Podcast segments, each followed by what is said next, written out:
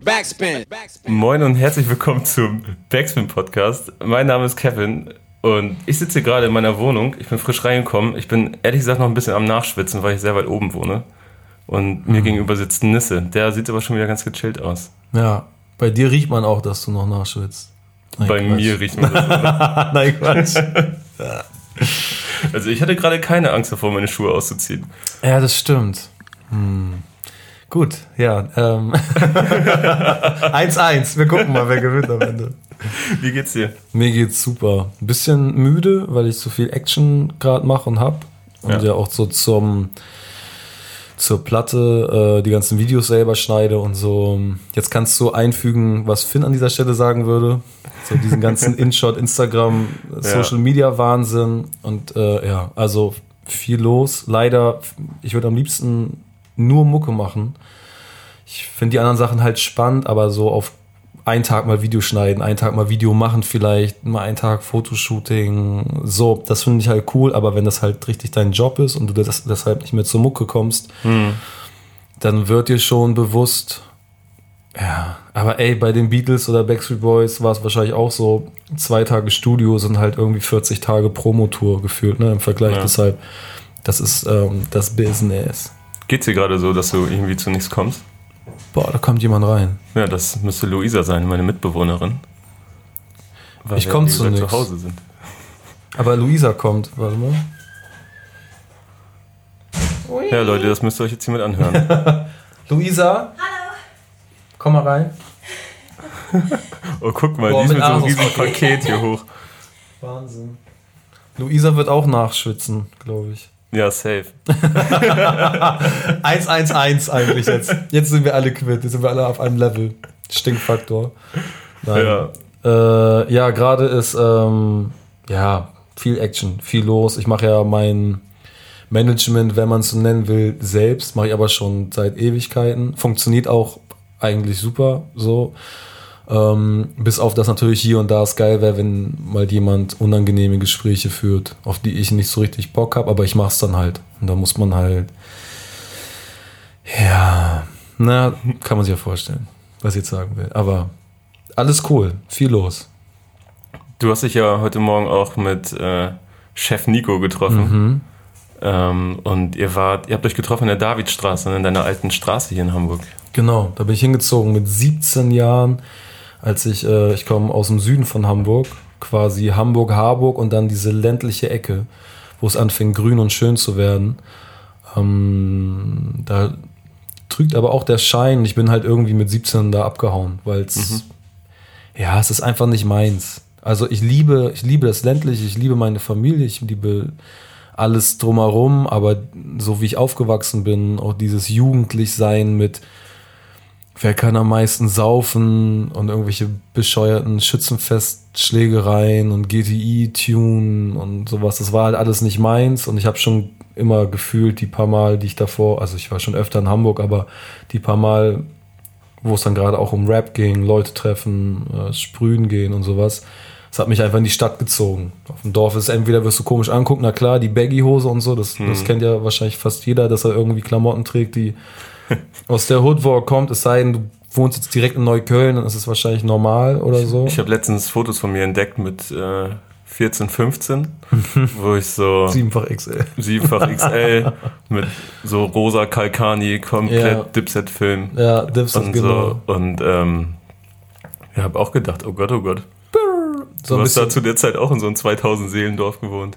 Ja, genau. Und dann, genau, und dann kannst du ja die Blicke und so. Es war auf jeden Fall, man hat gemerkt, es, ähm, es sind zwei verschiedene Planeten und Hamburg war auf jeden Fall eher, und gerade St. Pauli, ne, da ist ja eh jeder Paradiesvogel äh, herzlich willkommen, irgendwie sich auszuleben und das war geil. Also ich fand das super. Und deshalb, äh, genau, da waren wir vorhin, haben ein, äh, so eine kleine Dokumentation über meinen musikalischen äh, Werdegang gefilmt. So ein, ein sogenanntes Backspin Hoods. Das haben wir schon mit mehreren Leuten. Genau, genau. Ich glaube, bei mir ist es noch ein bisschen anders, weil es nicht so nicht so Hood-spezifisch ist, weil ich da ja nicht richtig aufgewachsen bin. Ich hatte halt meine Jahre, wo ich auf St. Pauli gewohnt habe. Ähm, deshalb ging es eher um die musikalische Entwicklung, weil ich eigentlich vom Rap komme, also so 100% Hip-Hop, äh, gesprüht, gescratcht, gebreakt, alles irgendwie so mal probiert und durchgemacht habe. Ähm, Und dann ja angefangen habe zu singen. Äh, 2007, 2008 vermehrt und eigentlich gar nichts mehr groß mit, also ich selber als Künstler mit Rap zu tun hatte. Ich habe halt dann Beats für andere Leute gemacht und hatte immer noch sehr viel Kontakt gerade zu den Hamburger Leuten, aber ich selber habe dann nicht mehr gerappt, aber wirklich so von heute auf morgen nach, weiß ich nicht, elf, zwölf Jahren so gesagt, das ist es irgendwie, ich fühle es nicht mehr. Und ich wollte aber nicht aufhören, Musik zu machen. Ja, und deshalb ist es ein bisschen anders als das Hoods-Format, glaube ich, aber tendenziell mhm. ja, wir latschen rum und ich erzähle ein bisschen über mich. Ja, also ich denke mal mit so Verbindungen und Erinnerungen, die du einfach an bestimmte Ecken hast. Ja, genau. Also die Davidstraße ist ja jetzt auch nicht irgendeine Straße. Ja, es ist sogar, also klar, Reeperbahn an sich als, als dieses, dieser Hauptstrang, der sich einmal durchzieht, aber jede Seitenstraße hat ja quasi so einen Touch, wenn man so will. Mhm. In der Davidstraße gibt es auch Cafés und Restaurants. Da war ja auch die Astra Brauerei am Ende. Ähm, jetzt so dieses Empire irgendwas Hotel. Hamburger Berg, so jede Seitenstraße hat irgendwie ist nochmal ein eigener Kosmos in diesem Ding, was eh schon verrückt genug ist. Ja, ja. Ich, also ich habe eine Zeit lang am Hans-Albers-Platz gearbeitet, mhm. der unmittelbar in der Nähe ist, direkt genau. auch im, im Herzen, sage ich mal, der Reeperbahn. Ja. Und äh, allein, was man da unter der Woche so beim Penny erlebt, mhm. ist schon voll. Da kannst du Wahnsinn. Das ist quasi. Und wir reden hier von 2018, nicht irgendwie. Genau. Das war ja schon mal ganz anders noch, was da alles abgeht. Ja, genau. Und selbst jetzt, also auch als ich da gewohnt habe, so Lidl oder Penny gehen auf, äh, äh, auf den Kiez ist halt richtig so. Da könnte RTL 2 quasi eine Kamera einfach aufstellen und 24-Stunden-Stream machen, das wäre deren Programm. Ja, es ist ein riesiges Soziotop. Ja, voll. Und aber da trifft, aber das finde ich auch geil, weil da trifft sich aber trotzdem auch alles, ne? Auch die, die man vielleicht nicht so mag oder die, die ja, mit einer komischen Mentalität dahin gezogen sind.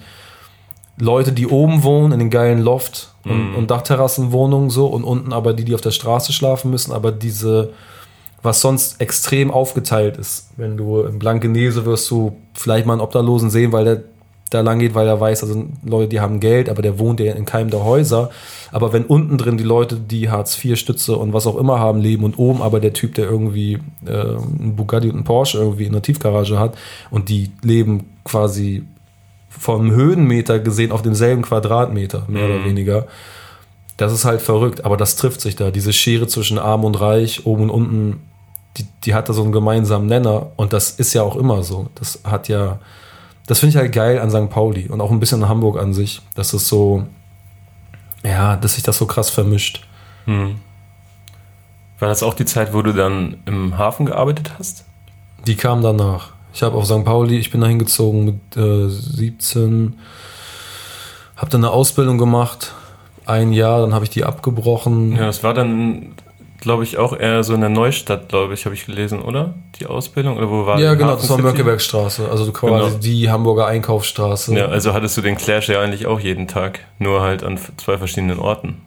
Ja, aber noch krasser war eigentlich später, ich habe eine Ausbildung gemacht, später, als ich auch mein Abi und so zum Glück noch irgendwie nachholen konnte. Ich hatte einen mittelmäßigen Realschulabschluss und habe mich dann irgendwie nochmal zusammengerafft vor diesem Abi nachholen, den ganzen Kram. Also ich habe meine Ausbildung geschmissen, dann ein Jahr nur gekifft und gerappt, dann gemerkt, ich habe keine Kohle mehr. Na klar habe ich keine Kohle mehr, bin mehr oder weniger eigentlich auch hauptsächlich nur ins Minus gerutscht und habe dann angefangen, ähm, Zeitarbeit zu machen. Und Zeitarbeit heißt halt, du bist bei einer Firma und die setzt sich da ein, wo andere Firmen kommen und sagen, ey, wir haben jetzt eine Überproduktion oder wir haben zu viele Krankheitsfälle, gerade so Grippewellen im Winter ähm, so Leiharbeiter für größere Aufträge oder wenn halt Leute irgendwie ähm, fehlen. Und da war ich alles. Alles, alles. Ich glaube, bis auf Klosputzen habe ich alles gemacht. Ich war bei der Müllabfuhr, ich habe am Fließband gestanden, irgendwelche Fischköpfe aussortiert. Ich war ähm, bei einer Umzugsfirma, ich war bei Reiswolf. Ich habe ähm, Lagerhallen gefegt ohne Mundschutz, was so wahrscheinlich, wenn man es nur sieht, die einfachste Arbeit war, aber die, die wahrscheinlich so mit am beschissensten war. So mhm. danach war wirklich monatelang komischer Husten mit braunem Schleim. Ähm, nur so Teppiche ähm, aus Containern, die aus Taiwan oder so kamen, aussortieren. Und das ist wirklich so, stell dir diese großen Perserteppiche vor, die halt so an sich aufgerollt, keine Ahnung, 40 Kilo wiegen, mhm. also diese richtig riesigen Viecher. Und davon halt so acht Stunden lang, Teile davon alleine, wenn du Glück hattest, zu zweit, weil der andere Typ neben dir mit seinem Container schon durch war. Und die Dinge halt den ganzen Tag schleppen. Und die waren halt auch unglaublich staubig, komisch prägniert mit irgendwelchen chemischen Substanzen, damit die halt nicht feucht werden bei der Überfahrt und so. Und es war halt wirklich, es hat mich fertig gemacht. Also mein Rücken, Rücken ist seitdem auf jeden Fall auch nicht mehr so, wie er davor war. Ja, so, ne? Und dann habe ich halt gemerkt, das kann es nicht sein, habe das Abi nachgeholt, habe eine Ausbildung gemacht. Und das war krass, weil die Ausbildung war auf genau der anderen Seite vom Hafen, also wieder auf dem Porsche Fancy Teil ja. der Stadt, also auf der Stadtseite des Hafens. Und habe dann rüber geguckt zu den Containern, wo ich irgendwie noch ein halbes Jahr vorher gearbeitet habe. Und da war es aber so, so eine Medienfirma gewesen, ähm, also eine Musik- und Medienfirma, wo auch so Contour Records mhm. dazu gehört. Und da haben halt die Typen aus den Chefetagen halt auch nur so, ja, auch Porsche und Jaguar und Range Rovers gefahren und es waren, also allein die Kantine war von diesem Christian Rach, diesem Sternekoch, der irgendwie ganz lange. Scheiße. Genau so, ja. aber es war, es war, na klar, es ist cool so, weil du hast als Mitarbeiter gutes Essen bekommen, aber du guckst aus deinem auszubildenden Büro raus, sortierst irgendwelche Akten und guckst dahin, wo du ein halbes Jahr vorher irgendwie warst und dachtest, ey, hier, ich gehe hier gerade zugrunde. Und der Kontrast war halt krass, auf einmal in so einer ganz anderen Welt zu sein, wo die Themen auch ganz andere waren. Mhm. Und da ging es nicht mehr so gesehen ums nackte Überleben und dann ging es wieder so um ein bisschen ja, zweitrangige erste Weltproblemchen und so. Aber war dir das dann lieber? In dem ja, Moment? Ja, es war mir auf jeden Fall lieber, weil es mehr Perspektive, also du, du, hast ja keine Perspektive, wenn du Müllmann bist oder Klar. so. Also, und das ist noch ein geiler Job. Müllmann ist mit, also wirklich mit der geilste Job, den ich je gemacht habe. Auch jetzt noch. ich weiß nicht, hast du mal, wenn du, wenn du als Kind gesehen hast, wie die Müllmänner kamen, wie sie da so hinten drauf Alter, standen. wie die hinten drauf stehen, ja. wie die, die Mülltonnen ranfahren, schon, das war schon Hebel immer ein Boss-Move einfach. Mega. Und das war wirklich, ähm, also die, die Krönung, und das ist auch sozusagen, wenn man in Abteilungen oder Bereichen reden will, der geilste Bereich als äh, Müllmann ist Sperrmüll. Das ist mega. Das ist wirklich der geilste Job da kann man sich, glaube ich, auch noch richtig viel abgreifen. So, ne? Genau, und das machen die. Du hast quasi zwischen deinem Container, der hinten drauf ist, mit dem Schredder und deinem Fahrhaus hast du so eine kleine Ablage und da kannst du, egal was, es kann auch ein Mahagoni-Schrank sein oder mhm. so, kannst du zwischenstellen. Es gibt einen Typen pro also jeder von den Alteingesessenen oder die, die das verdient haben, den gehört ein Auto. Das müssen sie selber pflegen. Du darfst ja auch eine eigene Anlage reinbauen. Auf jeden Fall war es bei Fair Edelhoff, bei der Müllabfuhr da im Landkreis Hamburg-Harburg, ähm, war das so. Da hatte einer halt, ich bin mit einem gefahren, der war, hatte früher einen Techno-Club, mhm. einen eigenen, ist er Müllmann geworden, ist dann zum Fahrer aufgestiegen, was halt mega geil ist, und hat sich da irgendwie, keine Ahnung, eine Bose-Anlage oder so reingebaut. Weil die sagen, ey, du bist halt Fahrer, das ist deine Karre. Wenn du irgendwann nicht mehr hier arbeitest, baust es aus oder pflegst das Auto auf jeden mhm. Fall so, dass es eine gute Übergabe gibt. Aber bis dahin kannst du damit theoretisch machen, was du willst im Innenraum und dir das geil zu, zurechtbauen, so dass es gemütlich ist. Dann werden dir immer so zwei, zwei Hände, also zwei Typen zur Seite gestellt und die stehen entweder hinten drauf oder sind halt zu zweit vorne mit dir in dem Fahrhaus drin und ihr fahrt durch die Gegend. Und es ist wirklich nur, bis auf jetzt an, anstrengendes Schleppen, aber die meisten Sachen sind ja eigentlich schon so am Wegrand die nehmen, hinten reinwerfen. Einer drückt halt auf diese Schrottpresse, was halt schon mal geil ist, wie dieses Teil, das so zerfrisst, weißt du. Diese Metall, ähm, diese Metallblätter, die das so runterdrücken und in sich reinschlingen, wie so Star Wars, wie diese Schrottpresse war. Und wenn geiler Scheiß überblieb, dann konntest du ihn nehmen. Und das hat der Typ halt gemacht. Ey, wir sind da halt im Hochsommer hinten drauf gestanden, mit 70 über die Landstraßen gefahren, mega schöne Alleen, irgendwie im so altes Land und so, in Hamburg-Harburg gefahren. Der Typ hat vorne, keine Ahnung, türlich, türlich angemacht, weil er Bock drauf hatte. Wir halt nur in diesen Westen, keine T-Shirts mehr drunter, halt so, mm. sahen ein bisschen aus, wahrscheinlich so komische, zwielichtige Stripper. Nee, wie so zwielichtige Stripper. so, aber so, weißt du, so oberkörperfrei und die Weste weht im Wind. Und sind durch die Gegend gefahren und haben halt so fünf Stationen am Tag gemacht, Sachen das reingeworfen. noch rappend. ja, das nicht, aber ja, auf jeden Fall, das war geil. Das war der beste Job. Und Müllmann war halt im Prinzip das gleiche, nur viel mehr laufen. Du musstest jede Mülltonne, du musstest ganze Straßen lang laufen. Es waren nicht irgendwie mhm. fünf, sechs Stationen und dann weite Strecken fahren zum nächsten, der äh, Sperrmüll angemeldet hat.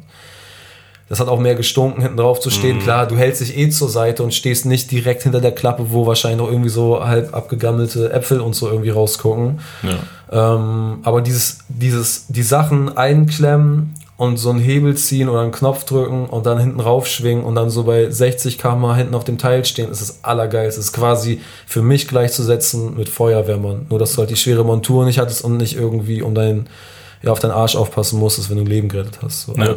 Quasi vom Ding war es geil. Aber die anderen Sachen waren halt echt wirklich unfassbar fies. Und ich habe da auch so Leute kennengelernt, wäre jetzt zu viel, aber so erlebt, wo ich weiß, die, die kommen da nicht mehr raus. Mhm. Ich hatte halt Glück, ich bin da rausgekommen, ähm, weil ich jung war und weil ich auch eigentlich was im Kopf hatte und weil ich Möglichkeiten, äh, die Möglichkeit hatte, nochmal irgendwie mein Abi nachzumachen und habe das gemacht. Deshalb war ich auf deine Frage bezogen, als ich dann auf die andere Seite der Elbe geguckt habe, wo es halt nicht so geil war, mega froh, dass ich es rausgeschafft habe. Weil ich Mhm. habe zu viel gekifft, ich hatte zu wenig Kohle und ich hatte irgendwie auch tatsächlich richtig Panikmomente, wo ich dachte, das ist es jetzt, Alter. Ich bin, keine Ahnung, 21 und ich bin hier an so einem Fließband mit Leuten, die sind 60, man sieht denen an, die können nicht mehr so. Und das sind die meine nächsten 40 Jahre mindestens so. Und dann, und selbst dann war es das ja mehr oder weniger. Das kann ich nicht. Und das hat mich, Ja. mir richtig die Augen geöffnet. kann's, ich kann es komplett nachvollziehen. Also ich habe irgendwie in meinen, in meinen Jugendjahren, ähm, wo ich ja eigentlich irgendwie immer noch drin stecke, glaube ich, ähm, auch echt ein paar beschissene Jobs gemacht. Aber es war dann wirklich immer nur so, weil ich zu spät dran war und Kohle verdienen wollte, musste. Also ich habe auch, ich habe in der Metzgerei, also in so einem großen Industrie-Metzgereibetrieb, der so Supermärkte beliefert hat, habe ich äh, in der Waschstraße gearbeitet. Scheiße. Das klingt schon scheiße. Ja, du kriegst Du musst nicht mal sagen, was du gemacht hast. Das klingt schon furchtbar. kriegst du so, so Kisten halt, wo so Reste von Marinaden drin sind oder halt auch mal irgendwie Fle Fleischreste, so bis hin zu so halben Köpfen oder so eine Scheiße. Und ähm, die fahren dann durch so eine 20, 30 Meter lange Waschstraße und dann hast du halt überall Dampf und es ist halt ultra warm, aber es riecht so nach so Industriespülmittel und halt so leicht, weil das halt auch 100 Grad hat oder so, diese Waschstraße so nach leicht angegarten Rest, also es ist einfach, ich will Okay. es ist einfach eklig. Aber geil war, dass wir da mal Trockeneis so klauen konnten und dann Okay. so äh, Trockeneisbomben gemacht haben. Ach, geil. Das war geil.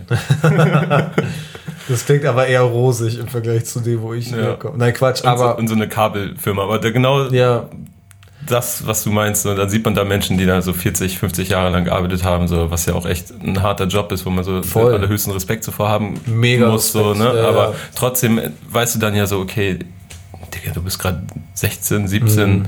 das soll am besten nicht so laufen. ja, es öffnet die Augen, gibt dir Boden unter den Füßen, dass du auch so, weißt du, nicht abhebst oder auch weißt, was, was alles geht. Ich war auf jeden Fall froh. Stelle ich mir jetzt vor, ich wäre so Crow-mäßig, hätte ein, zwei, drei Jahre gerappt. Der hat vielleicht länger gerappt, keine Ahnung. Aber so, ne, so ich rappe und dann ist der eine Song dabei, relativ früh am Anfang und dann geht's ab. Ist auch okay, weil vor Crow habe ich auch riesen Respekt und, und kann da nichts gegen sagen, aber ich glaube, der ist auch so ein unfassbares Ausnahmebeispiel dafür. Ich meine, also weißt du, diese viele Rapper, allein die, die, nimm jeden zweiten, den Flair gesigned hat, so ungefähr, Riesentalente. Oder auch so Leute, die halt bei Erst gute Junge oder so waren. Oder auch Leute, die Sammy oder Savage gefördert und gefunden hat, so, die alle einen relativ schnellen Boost bekommen haben, zumindest in dem Moment, wo sie mit dieser größeren Person irgendwie zusammenkamen. Ähm, wie viele gibt es davon noch? Weißt du, also ein Crow, der das so, es ist, ich habe riesen Respekt davor, aber ich wäre auch daran kaputt gegangen, hätte ich jetzt aus der Schule zwei, drei Jahre gerappt, Ausbildung geschmissen, auf einmal geht's ab und ich habe keinen Vergleich zu, was, was ist oben, was ist unten, was, was gibt es noch da draußen in der Welt, woran kann ich messen, ob ich gerade respektvoll mit dem umgehe, was ich bekomme. Es wäre einfach so geil, läuft cool, scheiß drauf, ja, es gibt andere Menschen, die haben andere Lebens, aber deren Schicksal ist mir egal. Und jetzt weiß ich halt, ich habe zumindest einen, einen Vergleich in der Gesellschaft zu sagen, ey, ich bin froh über jeden gefühlt Euro, so doof es klingt, den ich für das bekomme, was ich liebe, vielleicht oder höchstwahrscheinlich sogar mehr Geld als Leute, die sich halt richtig in den Arsch arbeiten für was, was sie auch noch scheiße finden. Und ich, so, weißt du, ich habe Mhm. da einfach Respekt und Anerkennung dafür die Leute, die halt einfach auch nicht mehr rauskommen.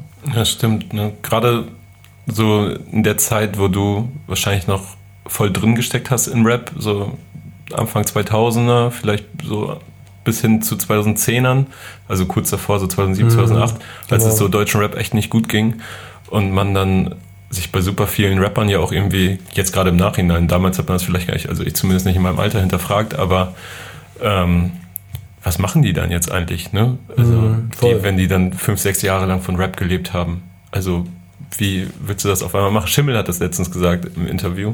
Was sagst du? hm, der ist ja jetzt wieder da, hat ja eine mhm. Platte gemacht. Und er meinte so, ja, damals, da musste ich mir irgendwann mal Gedanken machen, als das Geld nicht mehr so richtig reinkam. Ich meine, also die konnten dann Touren spielen mit Selfmade irgendwann, mhm. als dann die ersten größeren Kollega-Releases kamen und sowas, mhm. aber du kannst dich halt nicht darauf verlassen, dass das so bleibt, gerade mhm. mit den ganzen MP3-Downloads und so. Und dann, also, was mache ich jetzt? Bin ich später 40 und hab mal gerappt ja, und ja, nie genau. was gelernt? Ja, voll. Oder versuche ich es einfach krampfhaft weiter und versuche irgendwie am Leben zu bleiben damit. Und dann hat er sich dagegen entschieden. Jetzt macht er wieder, oder er hat, glaube ich, fünf, sechs Jahre lang an der Platte auch gearbeitet. Mhm. Jetzt ist er wieder da. Geil. Ich finde einfach geil, wenn Leute, also erstmal machen, ne, ich nehme mal an, bei ihm ist es auch der Fall, wir machen das alle erstmal nur für uns und nicht, wer reinkommt und deswegen Erfolg, Erfolgsaussichten oder so macht, der, ähm, ey, jeder, jeder soll das so machen, wie er Bock hat, aber der kriegt von mir zumindest keinen Respekt und keine Aufmerksamkeit. Deshalb ja, ja. so, das ist der falsche Beweggrund, das macht man für sich. Ich habe auf jeden Fall weiter gerappt in der Zeit, wo es, wo es scheiße lief. Ich habe weiter gerappt, als ich mein Abi nachgemacht habe. Ich habe weiter gerappt, als ich die Ausbildung gemacht habe.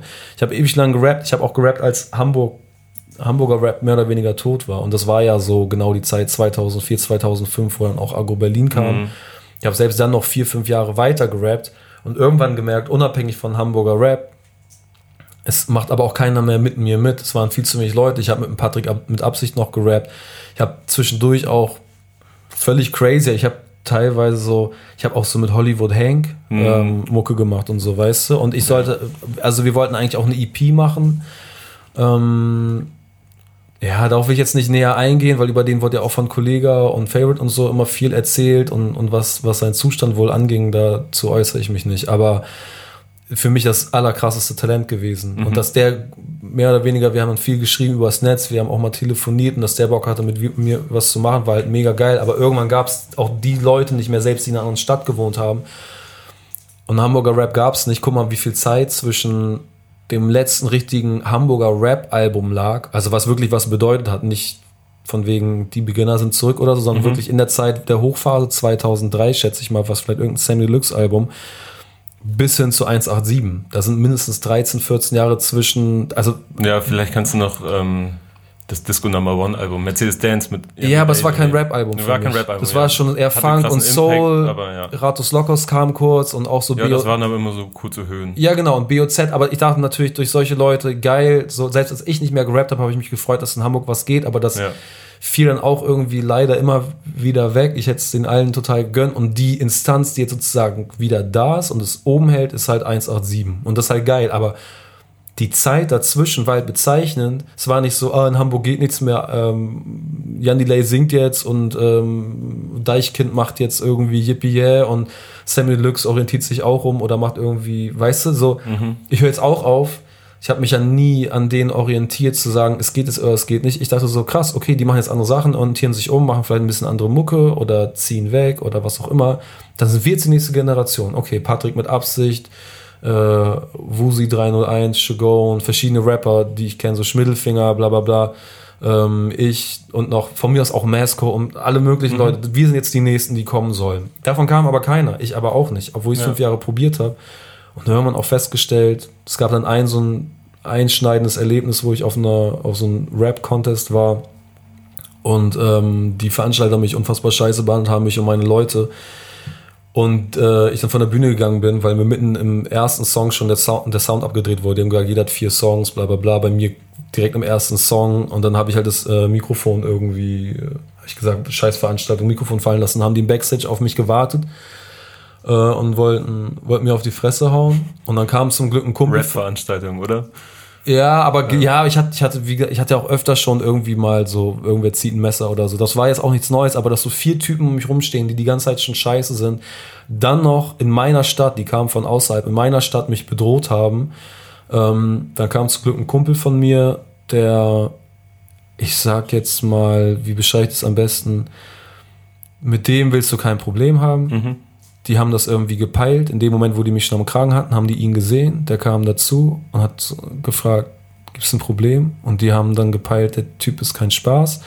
Haben mich losgelassen und dann war ich so, wie, weißt du, rufe ich jetzt, also ich rufe jetzt nicht irgendwie Leute an oder lass ihnen irgendwelche Rocker kommen, ähm, damit, das wird ja nicht geiler. Und dann habe ich für mich einfach gesagt, diese Szene, dieses Ding, dieses Einzelkämpfer, der letzte, der hier noch rappt, mit Patrick vielleicht zusammen. Ich kann nicht mehr, ich fühle es auch gerade nicht mehr. Ich glaube auch, äh, weißt du, ich habe mal im Vorprogramm von Savage in Lüneburg gerappt. Ich habe, wie gesagt, so Hollywood Hank, ähm, irgendwelche, so PMA, so Leute, die ich geil fand oder Sachen, die ich cool fand. Ich habe jede Art von Rap-Technik mal probiert. Ich habe irgendwie Ja. mit den coolsten Produzenten, also mit Schuko, hab, Schuko hat mir Beats umsonst gegeben, als der schon irgendwie, keine Ahnung, Beats für Lil Wayne und so gemacht hat.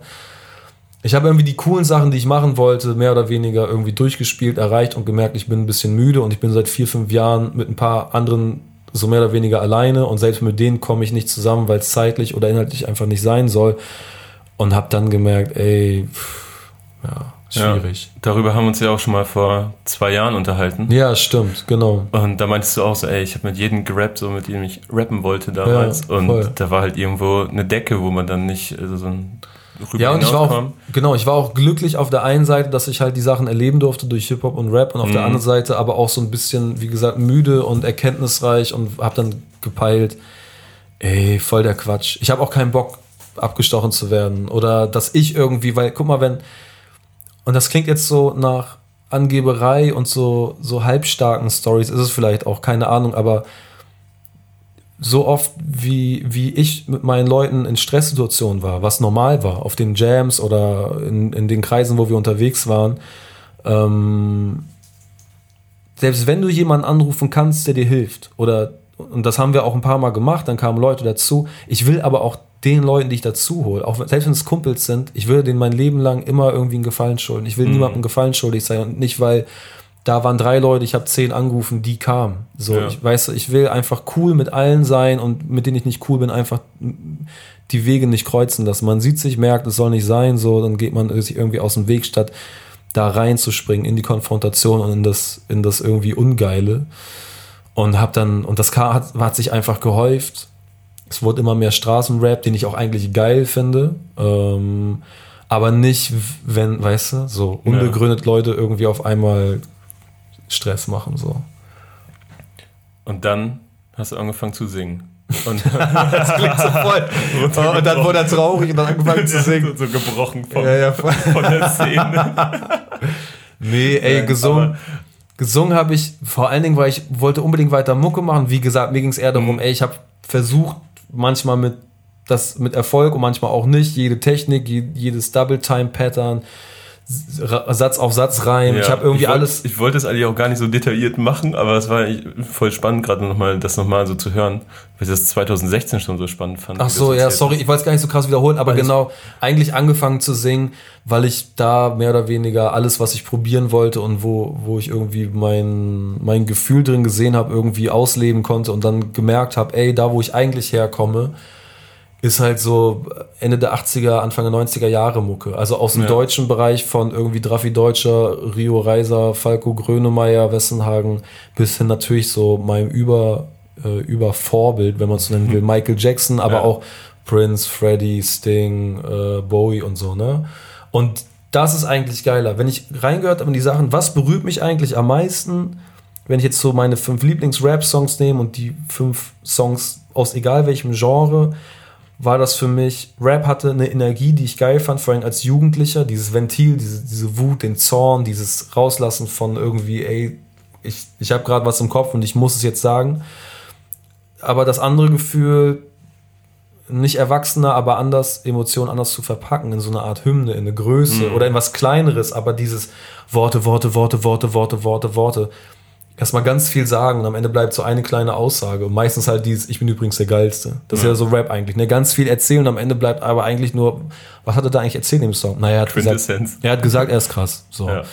Und bei dem anderen ist so, mit wenig Worten so viel es geht erzählen. Das Ja. fand ich irgendwie geil. Und das Aber- war für mich die nächste Stufe zu sagen, mit weniger mehr zu erzählen, finde ich irgendwie, ist eine geilere Aus- Herausforderung jetzt für mich. Ja, das war auch, ähm, ich glaube, so der Grund eigentlich, warum mich damals dein Debütalbum, wenn man so möchte, August vor drei Jahren, ich glaube, du hast ja auch Genau. fünf, sechs Jahre davor dran gearbeitet und Ja, die also- Demos bei vor eingereicht, Genau. so gepackt hat, weil es, ähm, das haben, also Westernhagen und Grönemeyer und Co., das, sind, das ist alles Musik, die meine Eltern viel gehört haben, so, Mhm. die ich als Kind auch sehr viel gehört habe.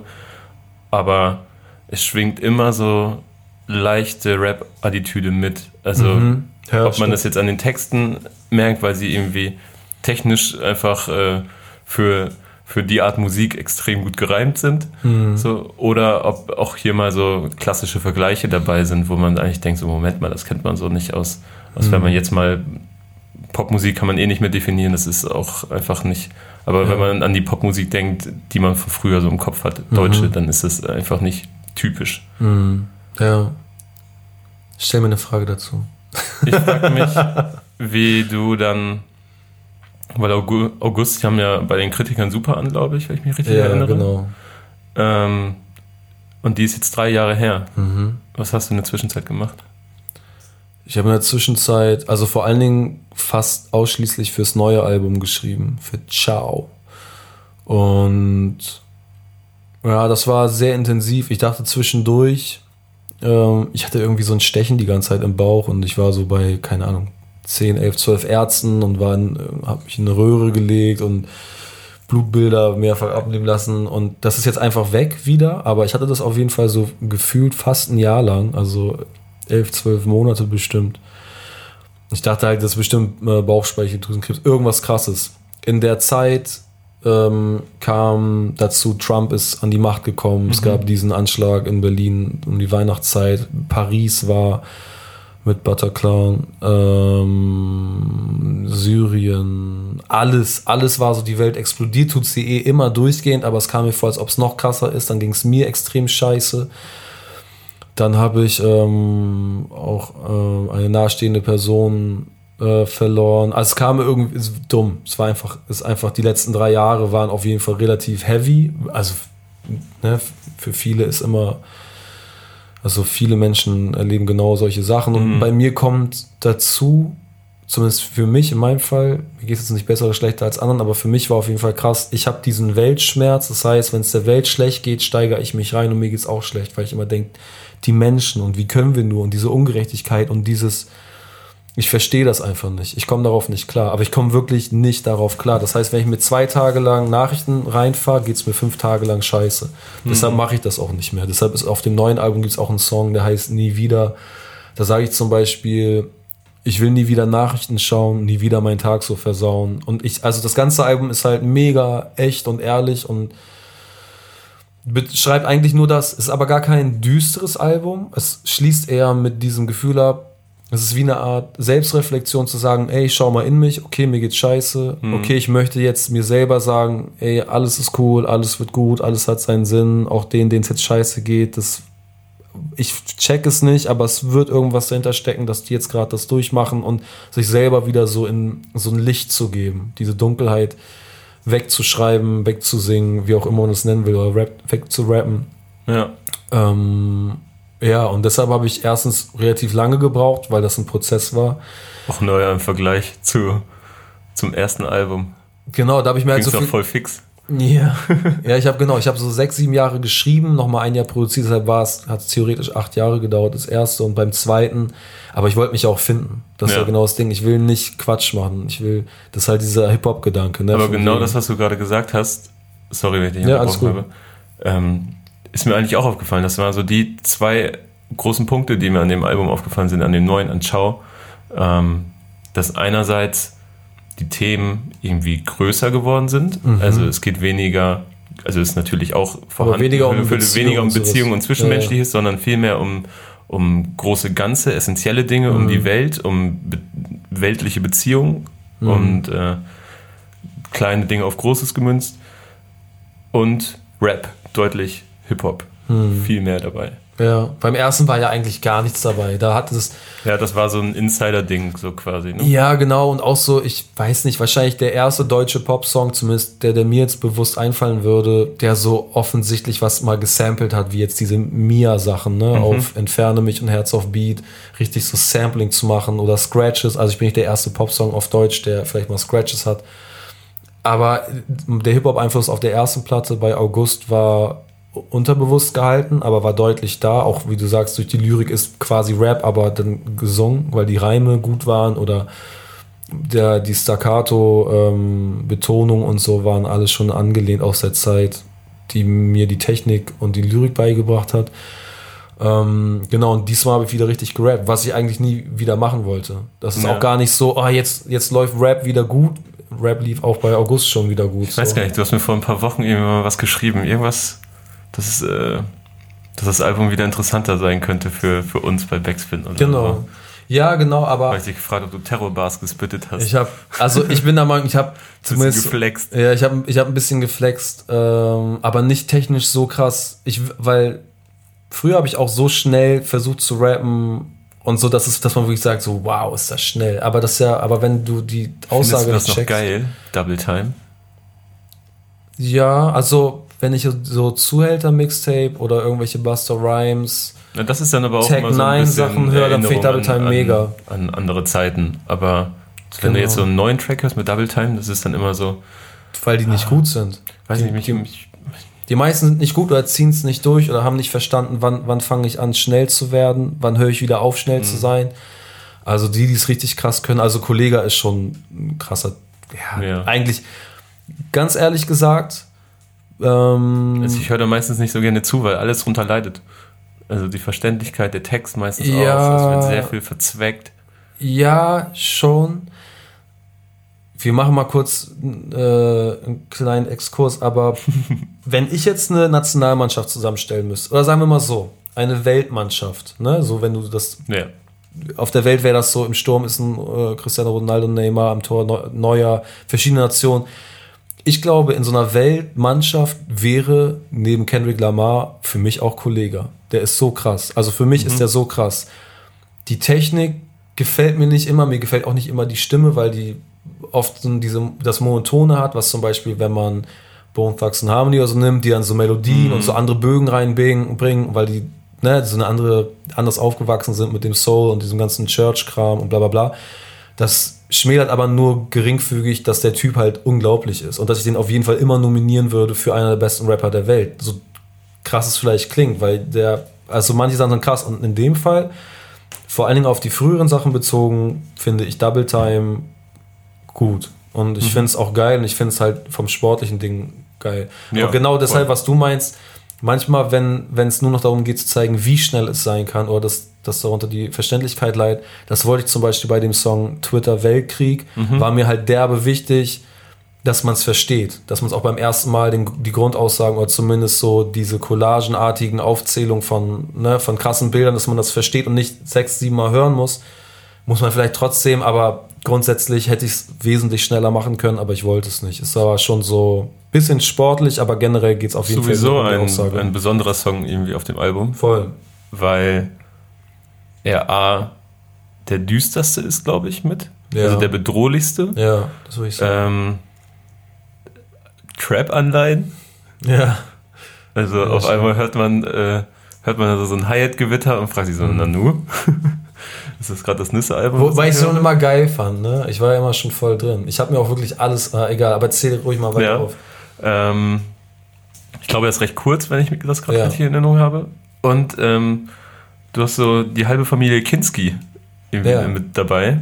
Mit Klaus und Nikolai Kinski, seinem Sohn. Genau. Wobei ich nur ein, ein Sample von Klaus Kinski da höre. Also, es, ist- also man hört ihn Dinge sagen. Mhm. Und seinen Sohn habe ich jetzt nicht rausgehört, aber ich habe mich Echt, schlau ja? gemacht und äh, ich weiß, dass er äh, im Internet über so Cyberwar und Cyberkrieg informiert und da mal ein Format hatte. Ach krass, das weiß nicht mal ich. Aber es gibt den Faust-Monolog, den Klaus Kinski, ich glaube 1963 in Wien aufgenommen hat. Mhm. Ähm, und ähm, der ist halt krass. Das ist halt auch mit diesem rollenden R und Mhm, so, ne? Das genau. ist dieses, diese altdeutsche äh, Sprecherweise. Und ich habe das Sample gefunden und fand es halt mega geil. Ich habe das aber schon vor, vor neun oder zehn Jahren gefunden und fand es halt so geil, weil irgendwann mache ich einen Song damit, weil es halt so eindrucksvoll ist. Kinski ist ja einer der krassesten Sprecher, die es je gab, auf äh, Deutsch zumindest. Ähm, und habe nie irgendwie einen richtigen Grund gefunden. Dann habe ich auch eigentlich die Themen nicht gehabt, weil es schon echt sehr düster ist, wie er es sagt. Und dann hatte ich irgendwann diesen Text, habe den Beat gebaut und war so, ey, das Sample das wird jetzt perfekt passen. Dann habe Mhm. ich das gemacht. Habe Nikolai dann über ähm, Jule, einen meiner besten Freunde, kennengelernt. Ja, in ersten- Berlin, oder? In Berlin, genau. Und habe ihm dann gesagt, so, ey, erstmal nur, ich wollte fragen wegen hier, ähm, Verwaltung vom Erbe und ob ich das haben darf und so weiter. Ähm, und er meinte so, ja, geil, und zeig mal, wenn es fertig ist. Und dann habe ich es fertig gemacht, habe ich es ihm gezeigt und dann kamen wir, wir verstehen es auch total gut. Also wir sind, würde ich mal behaupten, auch Kumpels. Ich weiß nicht, wie er das sieht. nee, wir verstehen uns mega und haben uns auch echt öfter getroffen, immer wieder ausgetauscht, auch vor allen Dingen über den Song und wie man das Sample einarbeitet. Also er hat da mega, mega gut mitgeholfen. Ähm, und dann kamen wir auf die Idee, ey, mach du doch die erste Hälfte von diesem Faustmonolog, zumindest von dem Ausschnitt, Ach und so. dein Vater macht die andere Hälfte. Erst quasi das Intro und diese Stelle mit, die quasi kurz vom Ende kommt, ähm, da wo er immer wieder sagt, und der Westen verlangt noch Geld und einen Dank für das Wellblech der Slums. Mhm. Ja. Das ist auch eine meiner Lieblingszeilen. Also so, ich finde sie, na klar, gedehnte Reime, aber von den Reimen finde ich sie geil. Und das ist halt so die, also eine mega Aussage, weißt Ja. du? Ähm, und das ist er am Ende auch nochmal und sein Vater sozusagen das, das Outro-Sprachsample, wenn man so will, ähm, von dem Faustmonolog. Das gab es noch nie. Das finde ich halt krass, dass die beiden auf Ja. einem Ding drauf sind, dass es so gut passt, dass es auch noch so extrem ist. Dann geht es noch ähm, darum, Faust will ja eigentlich diese Tinktur trinken und dann hört er die Osterglocken. Wir haben es an Ostern aufgenommen, was uns erst im Nachhinein bewusst wurde. Es war Ja. sind auf jeden Fall einige sehr krasse Sachen. Ich sage ja auch, ähm, dieses in jeder Regierung ein Bohrat, der uns hier gedroht hat mit Vierteilen und Todnacht, der Isolationshaft. Doch wir stehen immer wieder auf wie Jesu an Ostern. Und dann kommt halt dieses, dieser Faustmonolog, dieses Ding, dass er quasi die, diese Osterglocken hört. Und wir haben es an Ostern aufgenommen. Aber ich habe das so alles gar nicht zusammengefügt. Das war gar keine Absicht. Und da meinte Nikolai, als wir es aufgenommen haben, ach krass, heute ist ja Ostern. Und du sagst ja auch dieses mit Jesu an Ostern. Und es hat auch einen Bezug. Es war wirklich also nicht geplant. Ja. Es ist sehr speziell, sehr speziell. Ich finde auch den Namen super, Twitter Weltkrieg, weil ich das Gefühl habe, dass Kumpel von mir schickt gerne mal also in so eine Gruppe einfach so Trump-Tweets oder sowas Mhm. und äh, WW3 Incoming quasi. Und genau, ja genau, das genau. könnte ja jederzeit einfach, das ist so, das so wahnwitzig. Genau, aber ich finde halt den, den Titel auch geil. Ich bin auch Ja. derbe froh, dass ich drauf gekommen bin, weil ich habe es noch nirgends gelesen. Ich glaube, also ich würde mal behaupten, ich bin, die Idee ist zwei, drei Jahre alt, wo der sich schon für die Kandidatur, äh, Kandidatur beworben hat Mhm. und das angesprochen hat, hatte ich schon den Begriff Twitter Weltkrieg, weil der hat ja da schon immer so abgezogen gemacht vor Ja. ja. Bock. hatte. Wenn der noch Präsident wird, dann haben wir quasi der dritte Weltkrieg wird ein Twitter-Weltkrieg. Das heißt, der beleidigt Kim Jong-un oder so und dann geht's ab. Über Twitter. Wie so in so einem schlechten MC-Forum-Film, weißt du? Also wirklich ist es ja so Ja, dumm. Stell dir mal vor, ein MC-Forum-Film. Also, eine Verfilmung des MC-Forums. Ja, aber das ist dann wieder, und dann sind wir schon wieder ganz nah bei Kamera bei Lidl aufstellen auf dem Kiez und das so an RDL 2 verkaufen. Ja, aber Das- generell, ne? Viel mehr politische Haltung auf dem Album. Ja, aber auch nicht, auch, aber auch die Sachen habe ich schon geschrieben, ähm, bevor sozusagen auch die Kritik laut wurde, Künstler müssen sich wieder mehr politisch Mhm. engagieren. Das war in dem Moment, wo, sie, wo keiner irgendwas gesagt hat, bis auf natürlich irgendwie äh, Bosse hatte, ähm, glaube ich, was gesagt beim letzten Ja, Bundesvision Song Contest und so von klar, wegen ne? fick die AfD und Aber so. siehst du Ah. es genauso? Ja, voll. Also, dass Künstler sich. Voll, ja klar, voll. Und das Ding ist, er hatte halt auch wirklich Diskussionen und viele und ich hatte ähm, wirklich Diskussionen auch mit Leuten, die ich, die ich mag, nicht eigentlich mag, aber die ich mag, aber wo wir da komplett auseinandergegangen sind, wo es dann hieß, so ja, es muss ja nicht jeder machen und Songs über Politik sind auch nicht schön oder mm, mm, mm. so klar, finde ich auch. Und dann habe ich weiter gefragt und war so, ja, aber was, was, was könnte denn passieren? Okay, es gibt einen Song, der ist auf dem Album, das Album ist eigentlich total schön, auf einmal kommt ein politischer Song, auf einmal bist du mehr oder weniger, wirst du gezwungen, entweder weiter zu skippen, aktiv zu sein oder dieses anzuhören, obwohl du vielleicht lieber Songs über Liebe oder so hören würdest, was ich auch total verstehe. Es ist so ein Störfaktor. Es ist wahrscheinlich auch bei meinem Ding eher, als dass die Leute sagen, ich kaufe mir jetzt die Platte, weil da sind zwei ähm, politische Songs drauf. Ja. Ähm, aber dazu ist es ja da. Der, die Musik ist ja das trojanische Pferd, um da mehr oder weniger vielleicht mal mehr mit Ansage und, und, und ja, nicht, ob, also nicht oberflächlich, aber so plakativ ranzugehen, zu sagen, übrigens Leute, das ist jetzt ein dunkler Beat und jetzt der Stimmung entsprechend mache ich mal einen Song, der auch so klingt wie das, was gerade abgeht. Und der Tenor war ein bisschen, naja, die Karriere der Leute, ähm, man will sich politisch ja auch nicht positionieren, weil man könnte ja Leute, die vielleicht AfD wählen, was ja auch viele wesentlich normalere Menschen sind als die NPD wählen, Hm, die ja. eigentlich total im Mittelstand in der Mitte normal FDP, vielleicht sogar Grüne gewählt haben und sagen, aber die ein, zwei Sachen, Flüchtlinge bis keine Ahnung was, das geht ihnen zu weit und sie fühlen sich der AfD auf einmal irgendwie, keine Ahnung, näher, als sie selber hätten jemals denken können. Ähm, und das sind Leute, die hören vielleicht auch Andreas Burani und Adel Tawil, also jetzt um mal zwei exotischere Beispiele zu nennen von Leuten, die jetzt nicht so deutsch aussehen wie halt Max Giesinger und Tim Bensko. Und ähm, dass alle Leute, die so Mainstream sind, ähm, Mark Forster, Joris, alle, die eine riesen Reichweite Ja. haben, wo man sagen könnte, ähm, ihr müsst eigentlich mal so einen Song machen. Und dann heißt es ja, aber. Und ich verstehe das, dass man es nicht vermischen will. Man kann aber auch einfach was dazu schreiben und sei es bei Facebook, okay, das lesen auch Leute. Man will jetzt die Ja. Fans nicht vor die Frage stellen, findest du jetzt die AfD wichtiger in deinem Leben oder meine Musik? Und du musst dich entscheiden, weil ich gerade mehr oder weniger das kritisiere, was du vorgestern gewählt hast. Und denke ich so, ja, aber Leute, was, lass doch mal aufzählen, was sind denn die erfolgreichsten deutschen Künstler aller Zeiten? Exklusive Helene Fischer. Ja. Das sind Udo Lindenberg, Marius Müller-Westernhagen, Peter Maffei, Herbert Grönemeyer. Ja. Mit Abstand. Da kommt so und dann kommt ganz lange nichts. Und die haben immer, immer, jeder von denen hat mindestens ein, wenn nicht sogar sieben politische Songs. Jeder von denen stand bei Rock gegen Rechts. Jeder von denen hat sich politisch engagiert. Jeder von denen hat mindestens irgendwie eine Initiative, die er fördert und wo er auch immer wieder sagt, ey Leute, ich bin am Start für diese Initiative oder für diese Vereinigung, um Menschen zu helfen in der dritten Welt, der sogenannten dritten Welt oder wo auch immer. Und dann wollen mir Leute heute erzählen, ja, aber das kann der Karriere schaden, wenn man sich politisch ähm, positioniert. Was für ein Bullshit, Alter. Das ist, wenn überhaupt, also wenn überhaupt, ist es das beste Argument dafür zu sagen, Leute mit Haltung sind die, die füllen heute Stadien. Und wir reden Ja. nicht über die O2-Arena, wir reden halt über das Olympiastadion und auf Schalke und so. Und das sind die, die eine Haltung haben und die ehrlich sind, die zu dem stehen. Das ist das dümmste Argument ever. So. Und dann verlierst du halt irgendwie 30 Prozent und gewinnst halt 40 vielleicht dazu, die sagen, geil, dass jemand eine Haltung hat und ich mag vielleicht den Song sogar. Freiheit ist ein geiler Song. Ja. Das ist einfach vom, weil es eine schöne Melodie und ein super Songwriting ist und das verliert nicht an, nur weil es politisch ist. Meine sind halt spezieller, aber ich will ja keinen Scheiß-Song machen. Ich will ja trotzdem was machen, wo man sagt, okay, es ist kein Lied über eine Beziehung oder wie er sich heute fühlt. Es geht halt darum, dass er gerade sagt, Leute, weißt du, dieses, also diese Anfangszeilen, dieses, das Fernsehen bringt immer nur dasselbe Programm. allergisch, ne?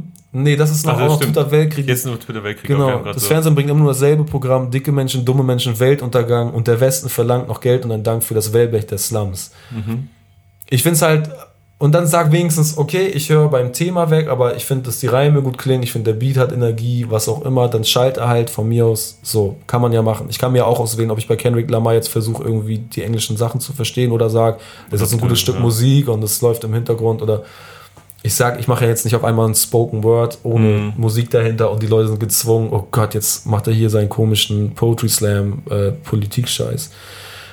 Aber ich finde es mega wichtig und wir sind auch in der Zeit, ey, meine, meine Großeltern, also beider Seiten, von meiner Mutter und meinem Vater, die Eltern, die kamen aus dem Krieg, die hatten nichts. Meine Großmutter musste mit 13 Jahren hat die Kinder unterrichtet. Die war selber ein Kind und hat halt so bis zu 10-Jährige unterrichtet mit dem Kram, den, an den sie sich noch erinnern konnte, aus den ersten 5, 6 Schuljahren ihres Lebens, weil es keine Lehrer gab. Die hatte dann mit ein oder zwei Jahre später war die dann so Aushilfskrankenschwester in einem Lazarett oder, oder na, nahe dem Ort, wo sie gewohnt hat, stationiert, ähm, wo Leute von der Front mehr oder weniger mit dem Zug abgeladen wurden. Mit 15 Leuten halt, die irgendwie den gerade das Bein amputiert wurde und du bist da und musst ihnen irgendwie die Wunde oder das, äh, das, das Ding da irgendwie abbinden. Und im selben Jahr ihr Lieblingspferd, weil die waren Bauern und hatten, äh, glaube ich, auch ein, zwei Pferde, ihr Lieblingspferd halt irgendwie die Kehle durchschneiden, weil die nichts zu essen hatten und Pferdewurst machen mussten. Und meine anderen äh, Großeltern, die sich halt im Wald vor Russen verstecken. Weißt du, und wir, Ja. wir denken, es geht jetzt um ein paar Flüchtlinge und das ist ja, wir sind ja jetzt nicht die Nazis, aber wir müssen mal ganz kurz ein paar Sachen klarstellen. Leute, die mit Respekt und Aufmerksamkeit empfangen und integriert wurden, waren für keine Nation jemals in der Geschichte ein Problem. Es war immer nur ein Problem, wenn man sich dagegen gewehrt hat oder wenn man das vor dem Fremden Angst hatte und das irgendwo in eine Ecke geschoben hat, gesagt hat, hier, Nettelnburg oder hier Neukölln oder hier was auch immer, geht mal dahin, hier bauen wir ein paar Asylantenheime oder da könnt ihr in irgendwelche alten Ostbauten reingehen und eure mhm. Siedlung machen, mit euch wollen wir nichts zu tun haben.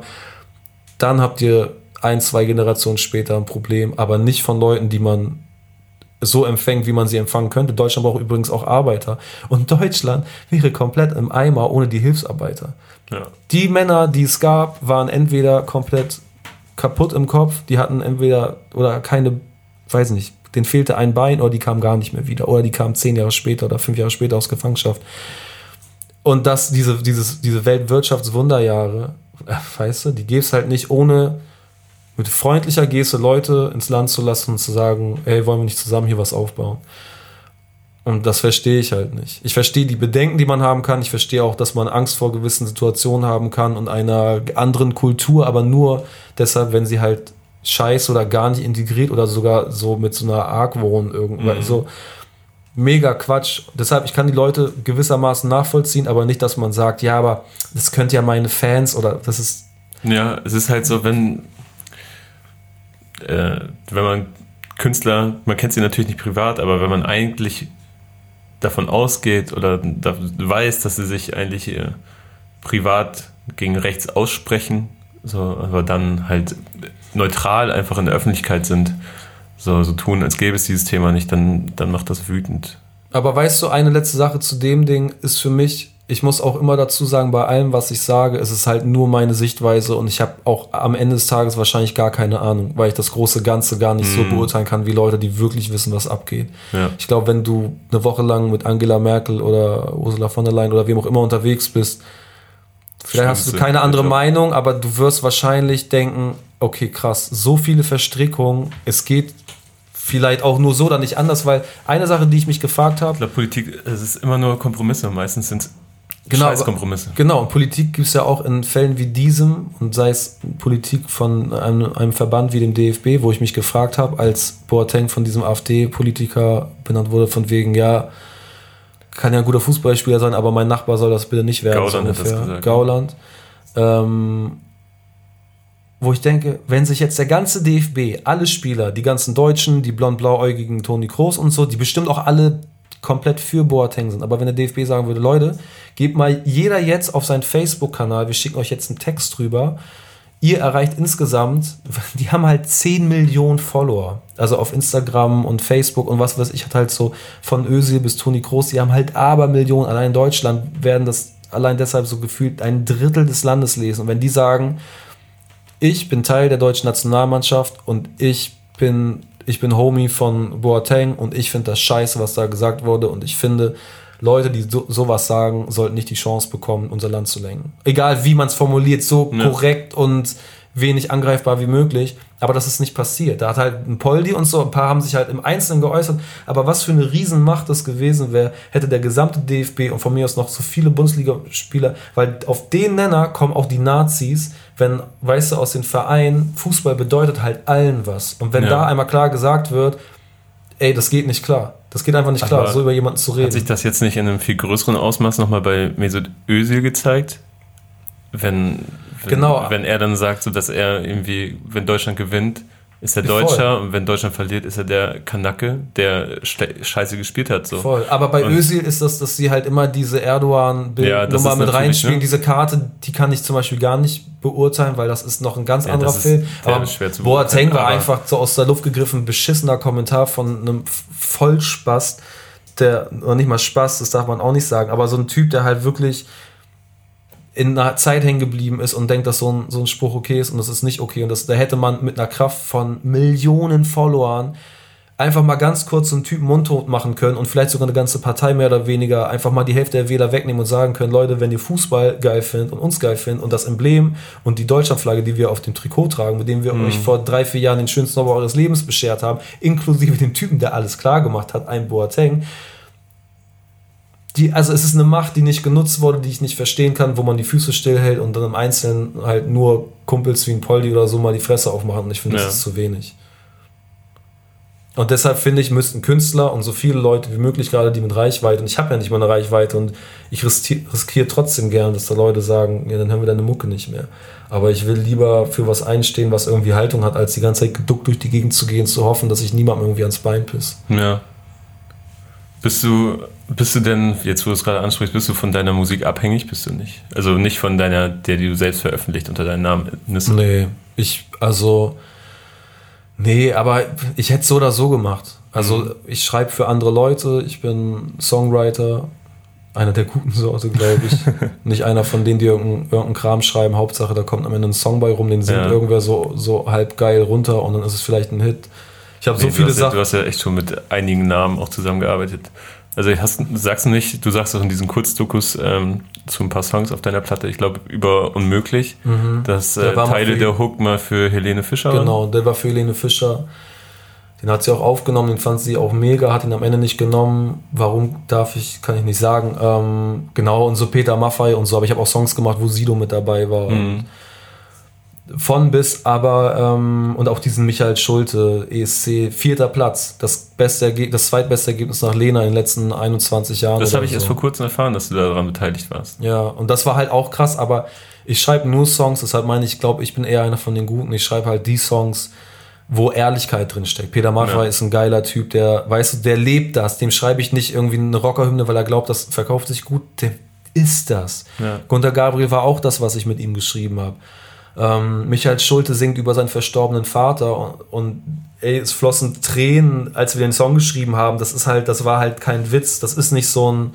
Ich habe mich mit Leuten getroffen oder mit Managements, die haben gesagt, ja, schreib mal für XY, setzt an diese Stelle irgendeinen Platin-Künstler ein das hätte relativ gutes Geld für mich bedeutet wahrscheinlich.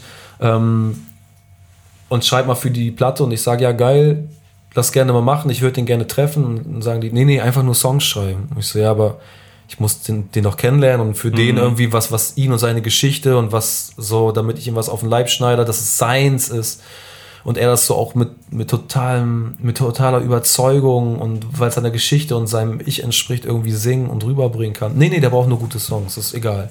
Und wenn der, den, wenn der den nicht nimmt, wir haben noch jemand anderen im Management, der könnte ihn dann uns nehmen, falls es dafür nicht passt. Du bist so diese austauschbare Scheiße, da habe ich keinen Bock drauf. Und ich habe wirklich sehr, sehr viel abgelehnt. Also wirklich auch von diesen mhm. Sachen, wo ich sage, wenn ich mich zwei Monate da einschließe und drei, vier Songs genommen werden, ist mein Jahr safe.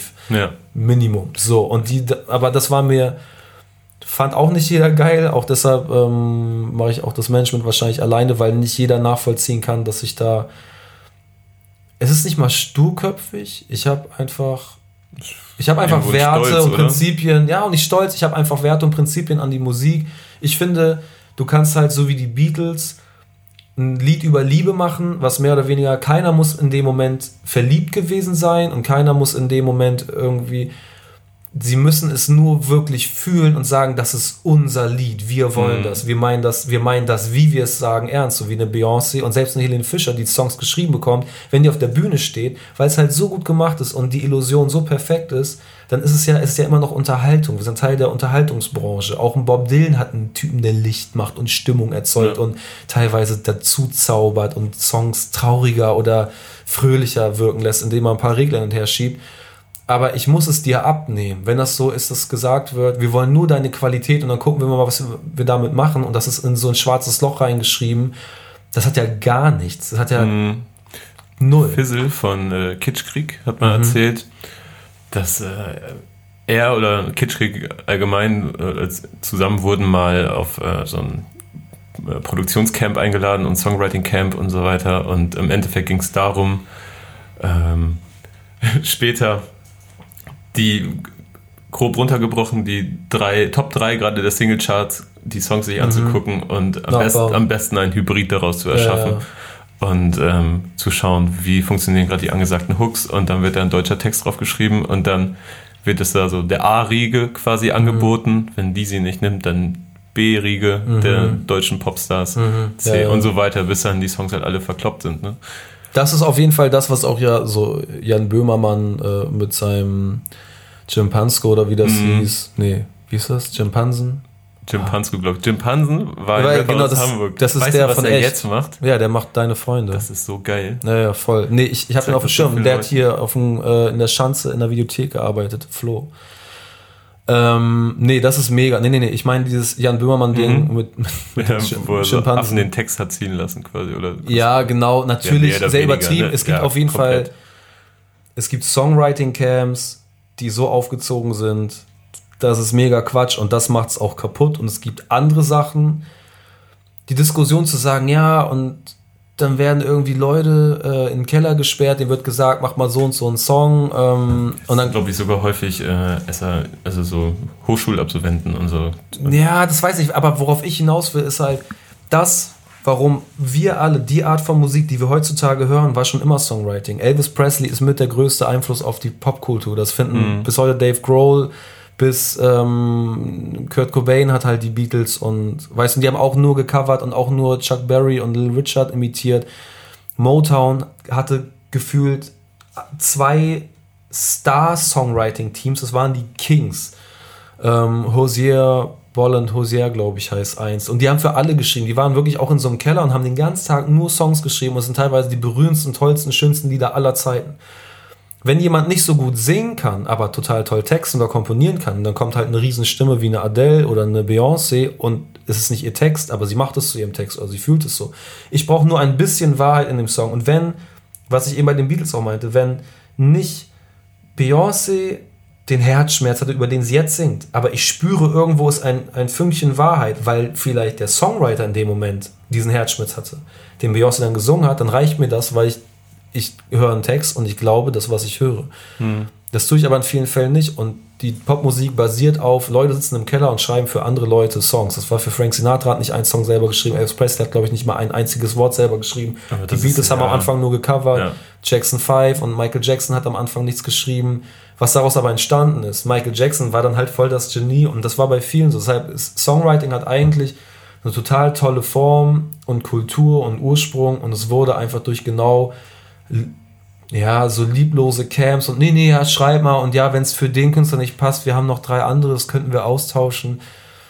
Ey, was, also albern.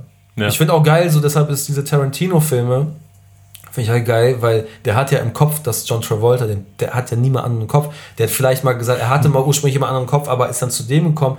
Und wenn es ein so genialer Schauspieler ist, dass er den letzten Moment tauschen könnte, aber er hat, er lässt ja jemanden das spielen, den er von vorne an im Kopf hat. Und wenn ich jetzt für Peter Maffay schreibe, dann schreibe ich für Peter Maffay. Den Song könnte natürlich Udo Lindenberg singen, aber es wäre nicht so geil. Und dann soll er den auch nicht haben. Also es ist nicht, es ist nicht meine Absicht, Songs zu schreiben und dann so, ja, ja, wenn Peter das nicht nimmt, dann kommt Udo. Und wenn Udo nicht kommt, dann, äh, dann macht es vielleicht Herbert. Oder das, nee, geht nicht. Also bei mir liegen auch immer noch, ich würde sagen, 120 Song, Songs einfach nur rum. Von denen Leute damals schon meinten, das sind Riesenhits. Es gab einen, ich habe so gefühlt ein halbes Album, ein ganzes Album für äh, Söhne Mannheims geschrieben. Daraus ist nichts geworden.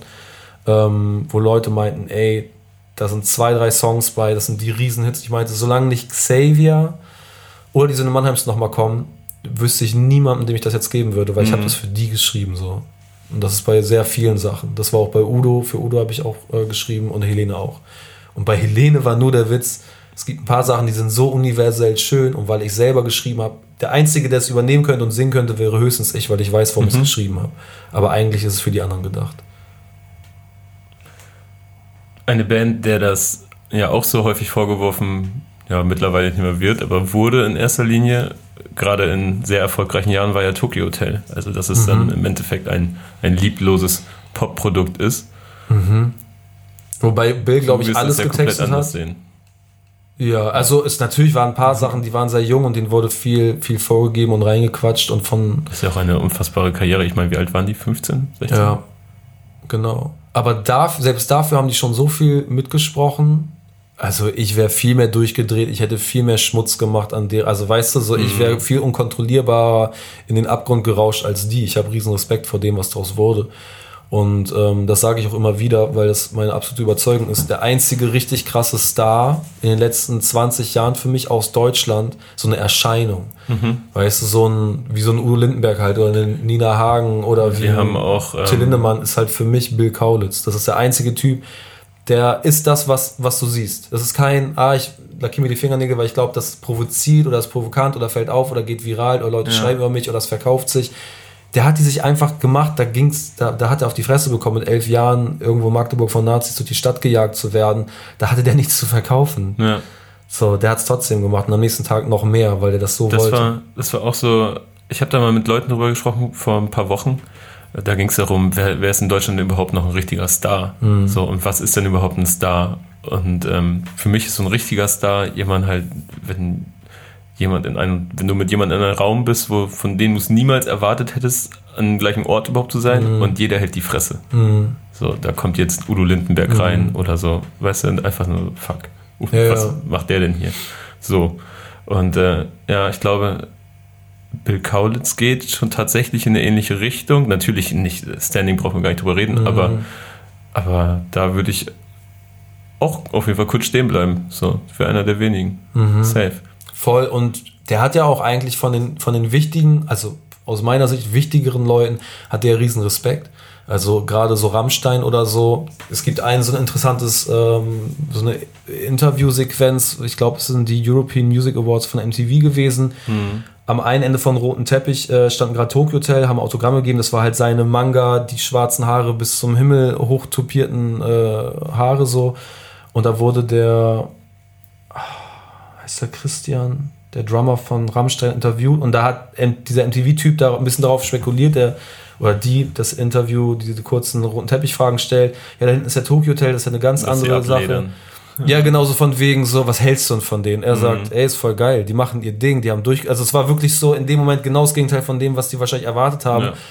weil er sagt, ey, muss man ja auch bedenken, klar, es gibt Gemeinsamkeiten, wie die kommen aus dem Osten, über Rammstein hat man auch ganz lange nur Quatsch gesagt, so von wegen, das sei auch alles spekulativ und weil die hoffen, dass irgendwelche Leute, die äh, Nazi-Geschirr sammeln, auf einmal sagen, geil, da gibt's eine Band und dass sie im Ausland, wo halt das irgendwie nicht so eng gesehen wird, dass das irgendwie geil ist, so, so Marilyn Manson, oh geil, shocking und lass mal hingehen, weil die sehen aus wie so Nazi-Minenarbeiter und setzen sich in Flammen und so und das sind die nicht und deshalb haben die, glaube ich, zum einen die Jungs verstanden, dann weil die auch aus dem Osten kommen und sagen, ey, dass überhaupt jemand es packt.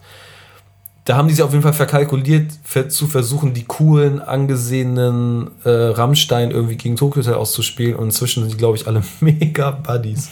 und weißt du so, und du glaubst eh nicht, wie viele, auch darüber will ich jetzt nicht zu viel sagen, aber wie viel, wie viele Sachen so, welche Rapper mit äh, Jeremy's Next Topmodel ähm, Teilnehmerinnen zusammen sind und wer alles cool ist und wer nicht. Mein halber Freundeskreis oder Bekanntenkreis aus den Medien zumindest ähm, besteht aus Leuten, die eine, ich sag mal, interessante Vergangenheit haben. Aber ich finde das halt geil. Genauso wie es ja missverstanden wird, Finn ist jetzt ein YouTuber, finde ich schon mal gar nicht. Der hat Ja. halt durch Zufall irgendwie, hat ein Video, was der aus Laune, um das irgendwie jemandem rüberzuschicken und YouTube war halt irgendwie das Ding, wo du ein Video hochladen und jemandem schicken kannst, hat er halt so ein Mauerbauvideo gemacht. Oder was auch immer sein erstes Video war. Und dann wird er jetzt als der YouTuber der Da Musik kann man ihn macht. auf jeden Fall ganz gut mit ärgern.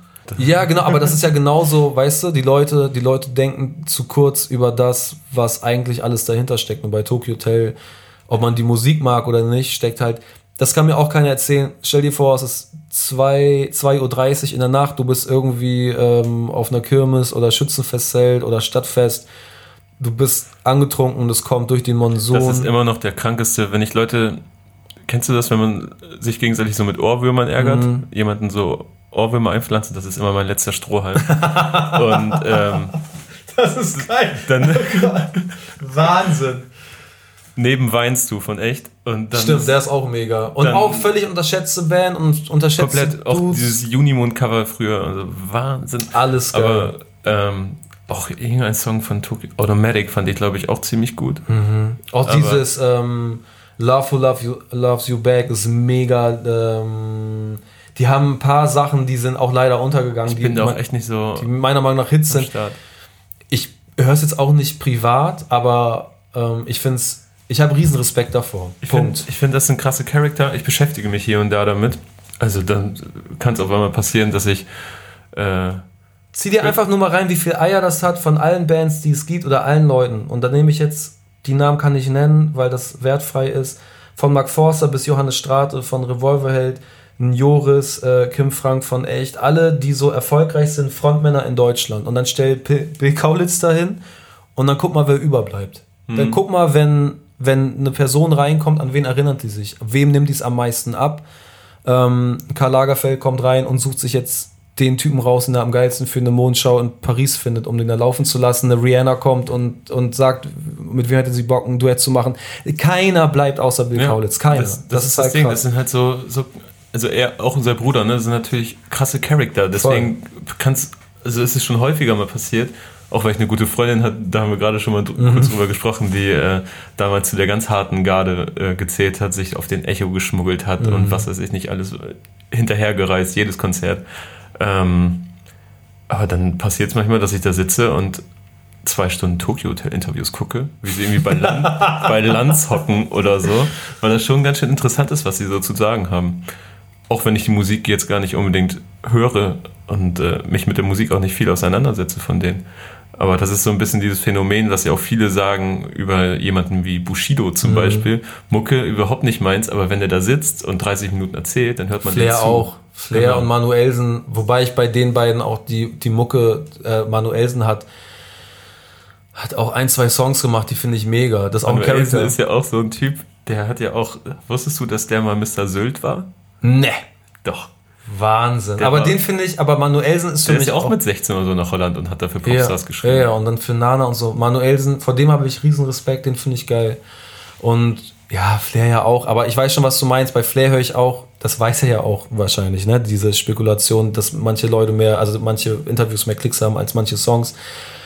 Das ist auch total okay, aber ich, also ich will Tokyo Hotel gar nicht für Sachen in, äh, zu krassen Schutz nehmen, weil jeder kann sein eigenes Urteil darüber bilden. Ich muss einfach nur sagen, ich stehe auf Leute, die das verkörpern, was sie sind und von den Menschen, die ich kennengelernt habe. Und ich war auch, auch da keine Namen zu nennen, aber ich war auch mit vielen namhaften Rappern im Studio oder die, habe Leute kennengelernt. Viel echter als Gunther Gabriel, Peter Maffay und Bill Kaulitz und so leid es mir für die meisten Rapper tut, wird's nicht. Und das, weißt du, so. Und der, ich nehme, es gibt ein paar Rapper, denen nehme ich das ab und bei ein paar anderen Rappern weiß ich, die erzählen die Geschichte ihrer Homies oder der Brüder der Homies oder so. Ist auch alles legitim, aber ich will einfach mit, mit echten Leuten und irgendwie Leuten, die einen Maßstab setzen können, zusammenarbeiten und nicht die irgendwie den irgendeinen Film am besten kopieren und dann glaubhaftes verkaufen so. Und deswegen landete letztendlich auch Bill Kaulitz auf deinem Album. Genau, weil der hat für mich auch eine unglaublich außergewöhnliche Stimme und allein das, dieses, guck mal, das Thema von dem Song Vogel aus Gold ist ja diese Plastikwelt, ne, was man jetzt so bei einer, bei diesen ganzen Stefan die Giesinger, Lena Meyer-Landrut, Bill Kaulitz, Leuten, die halt viele Follower haben, die auch dann gerne mal vielleicht ein Produkt ähm, verlinken oder so. Bei manchen trifft es bestimmt zu, dass es relativ leer aussieht, aber ich finde es total interessant bei jemandem wie Bill, ähm, von dem alle so eine Meinung oder ein Bild haben, dass der darüber singt im Refrain. Ähm, ich lebe in einem Fiebertraum, vielleicht wache ich nie mehr auf. Alles um mich rum glitzert bunt. Ähm, ich lebe in einem Fiebertraum, vielleicht wache ich nie mehr auf. Ähm, so von wegen, ich bin der Mittelpunkt, Mhm. alles dreht sich um mich, um mich herum. Ähm, und dass der so, so cool dazu steht, weil ich singe halt Sachen, die ihn theoretisch betreffen können. Ja. Ich singe, mein Vogel aus Gold tanzt in deinem Käfig vor Stolz, in einem Zimmer aus Eis. Mein Vogel aus Gold wirst von Millionen verfolgt, doch bist immer allein. Und solche Sachen halt. Und er steht drüber und sagt so, ich finde das geil, dass wir einen Song da, darüber machen, weil die Leute halt die Annahme haben, dass ich so, so, ein, so ein komischer Vogel bin, der in der Plastikwelt voll mit irgendwelchen Glitzerkram wohne. So ähm, Mariah Carey mäßig. Also weißt du, so ein, so ein Ding, was schon fast die Persiflage von sich selber ist. Es gibt man- manche Leute, die haben sich halt verloren auf dem Weg, aber Bill halt nicht. Und in Amerika ist es so und deshalb glaube ich, ist auch dieser Film, dass die in LA wohnen, dass, dass das für die eine Realität ist, die denen total gut tut. Wenn Kanye West ein Jahr vorher Taylor Swift das Mikrofon wegnimmt und Scheiße baut oder auch nicht. Ich fand es gut, dass er es gemacht hat aber die ganze Welt über ihn redet oder sich lustig macht, dann ist er innerhalb eines Jahres bei Jimmy Fallon, Jimmy Kimmel oder Saturday Night Live und macht einen Sketch über sich selber, um zu sagen, ey, komm, ich kann doch über mich selber lachen. Ja. In Deutschland ist entweder große Entschuldigung, große Diskussion, also dass die Geissens in, Statement erstmal. Genau, dass die Geissens in, in, in eine Sketch-Show gehen und da über sich selber lachen können. Ja, da haben wir uns ein bisschen im Ton vergriffen, was die Flüchtlingsdebatte oder, oder was auch immer angeht. Passiert nicht. Alle sind ernst, alle wollen für voll genommen werden. Und ich sage, ey, ich habe hier einen Song, der setzt sich kritisch mit diesem ganzen so Social Media Ding auseinander, was ich als Thema nicht so spannend finde, aber spannend wird's, wenn ich dich ansinge und sage, mein Vogel aus Gold, ähm, singst diesen Song, äh, du singst dieses Lied ähm, so oft, damit es nie mehr verstummt, als dass du dir selber schön redest, dass diese Welt ja funktioniert. Also quasi, als ob die Likes einen ernsthaften Wert hätten. Du postest ein Bild und 300 Likes sind heute besser als gestern die 200 Likes. Deshalb ist der Tag besser oder schlechter. Wie viele Jugendliche oder auch Menschen, auch erwachsene Menschen, glaube ich, teilweise sowas halt total als wichtig empfinden. Dass da ein Algorithmus hintersteckt und dass manchmal die Uhrzeit eine falsche war und die denken, hä, aber das Bild finde ich doch viel schöner, da guckt doch viel toller und ey, check ich nicht. Und ich finde es geil, dass er sozusagen gesagt hat, ey, wir beide singen jetzt einfach da drüber und ich bin jetzt von mir aus so ein bisschen diese Galionsfigur, die davor geklemmt wird, weil ich stehe drüber und ich finde das geil. So. Das glaube ich das auch das erste Mal seit gefühlten Ewigkeiten, dass er auf Deutsch gesungen hat, oder? Genau, und ich glaube, es ist, wenn ich mich nicht irre, das erste Duett, wenn man so will, das erste Feature ist, was es jemals gab und seit sieben Jahren oder so mal wieder auf Deutsch gesungen.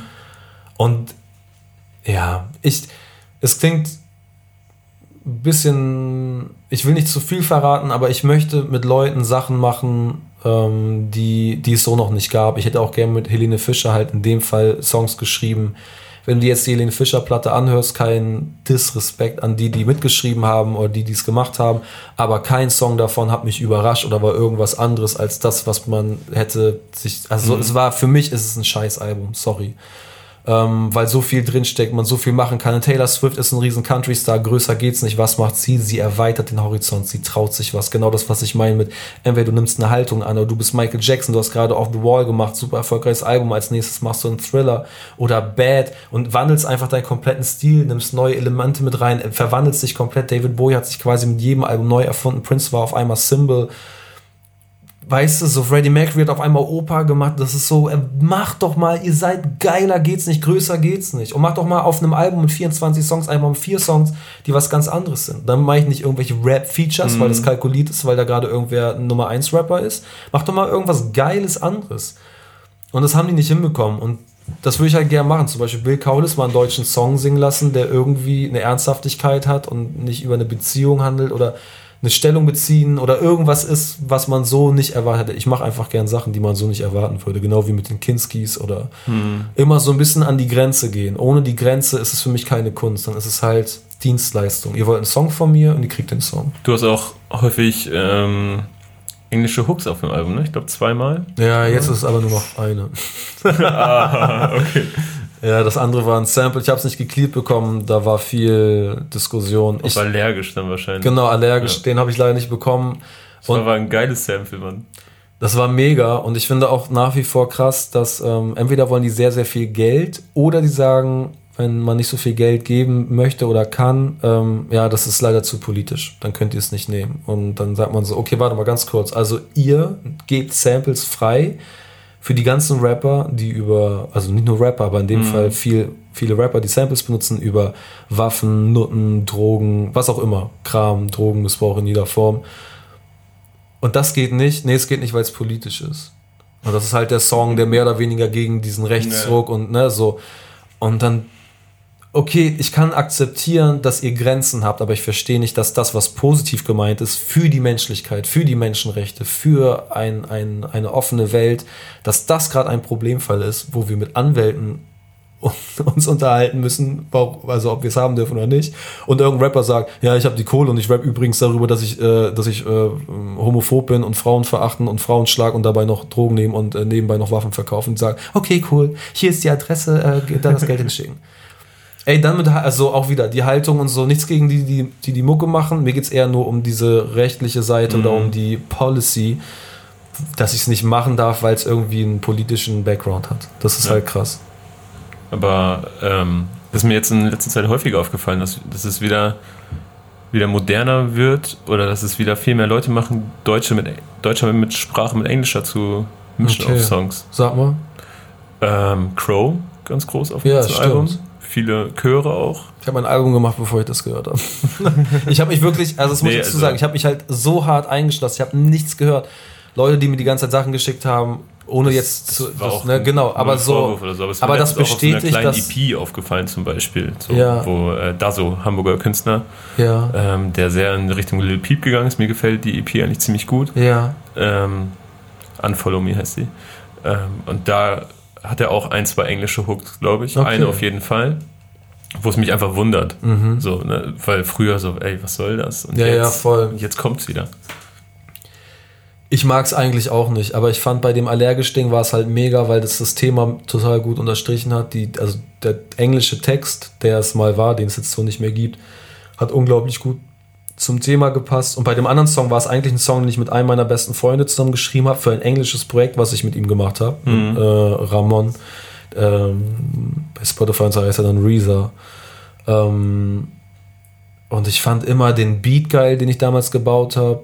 Ähm, und den Refrain, den er gesungen hat. Und hab immer gedacht, ey, das darf nicht rumgammeln. Hab dann deutsche Strophen dazu geschrieben, wollte eigentlich einen deutschen Refrain dazu machen.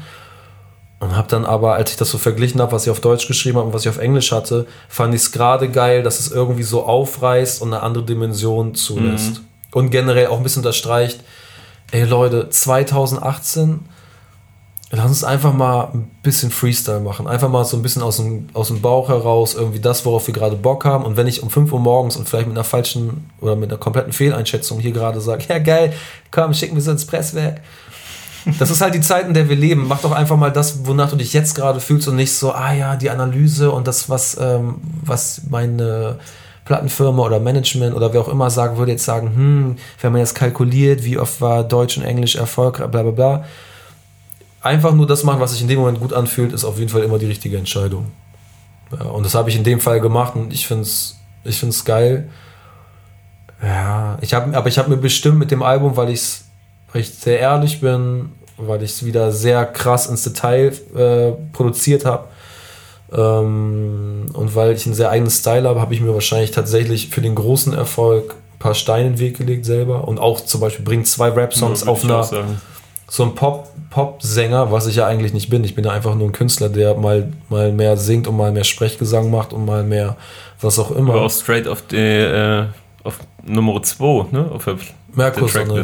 Ja. Genau, ja, Merkur-Sonne. Das ist eigentlich nur eine Hommage. Ge- Angefangen zu rappen habe ich eigentlich, genau, und da sind wir vorhin stehen geblieben, dann kam der riesen Exkurs das mit ist ja so die und Zeit mit der Davidstraße. Genau, rappen wollte ich. Genau, das ist die Zeit mit der Davidstraße, komplette Hommage an meine Kumpels, die sind auch im Outro zu hören, wie wir, wie wir lachen und Ich wollte dich auch noch fragen, wann du das letzte Mal in einem Golf 4 gehotboxt hast.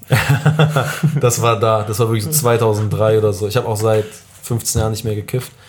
Aber ähm, ich habe wieder angefangen zu rappen, weil ich kein anderes Stilelement für mich gefunden habe, um meinen Zorn oder Unverständnis oder meine Wut über diesen ganzen, dieses ganze Rechtsdenken äh, zum Aus Ausdruck bringen konnte. Ähm, und deshalb habe ich gerappt. Weil du, wenn man nicht John Lennon oder Wessenhagen ist, so mit von Imagine bis Freiheit, über Politik zu singen, ist wirklich nicht geil. Das heißt aber nicht, dass die anderen Leute keine Stellung beziehen sollen. Die können ja, ne, weißt du, so Künstler XY mit riesen Reichweite da machen Post oder. Ne, man, muss, man muss sich ja nicht innerhalb seiner Musik. Genau, du musst ja genau das nicht machen, dass du auf einmal anstrengende politische Songs mit auf die Platte nimmst. Ich habe es getan.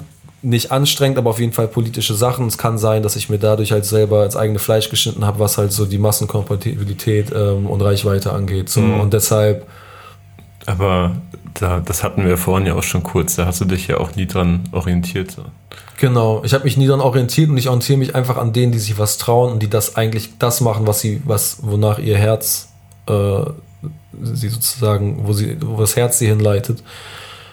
Ja, und das habe ich getan. Und der Rap-Song Merkursonne ist tatsächlich nur als die Hommage, weil sich da für mich ein Kreis schließt, dass ich mehr oder weniger als einziger von all meinen Homies, und das war im kleinen Kreis so 10 Leute und im großen Kreis bis zu 100 Leute, Sprüher, Breaker, DJs, Rapper, bla bla bla, der einzige bin, der es gepackt hat, mal so ein Major-Album gemacht zu haben oder irgendwas in der Größenordnung. Und deshalb habe ich, wollte ich für meine Freunde und mich und an die Zeit von damals einfach mal so diesen Bogen schließen, habe halt Merkursonne gemacht. Ja. Ich würde jetzt eigentlich noch total gerne mit dir über Ost sprechen. Ja. Aber ich gehe fast davon aus, dass du heute mit Nico auch schon sehr lange. Nee, ich habe nee, noch echt null. nicht. Mit Nico habe ich nicht eine Sekunde über Ja, ausgesprochen. okay, dann scheißen wir da nämlich drauf, weil eigentlich dachte ich so, oh Gott, wir sind jetzt schon bei einer Stunde 20 Ach oder Scheiße. so. Aber dann Ey, wer, Bock hat, wer Ost. keinen Bock hat, hat wahrscheinlich eh nach drei Minuten schon ausgemacht und wer Bock hat, der der, der ist, auch noch wenn, wer hier jetzt ist, der dann, Jetzt ist eh egal. Jetzt kommen wir zum geilen Teil, Freunde. ja. Ähm, es gibt nämlich auch einen Song über Oz, einen legendären Hamburger Sprüher auf der Platte, namens Oz. Und ähm, du hast mal erzählt, dass du auf Instagram hast es erzählt, da war, äh, du hast es live, hattest du deine Listening Session da laufen und ich habe kurz reingeschaut Ja, geil. und ähm, da hast du erzählt, dass du ihn mal in der Bahn getroffen hast. Vielleicht musst du auch erstmal kurz runterbrechen, wer überhaupt Oz ist, für die Leute, die es.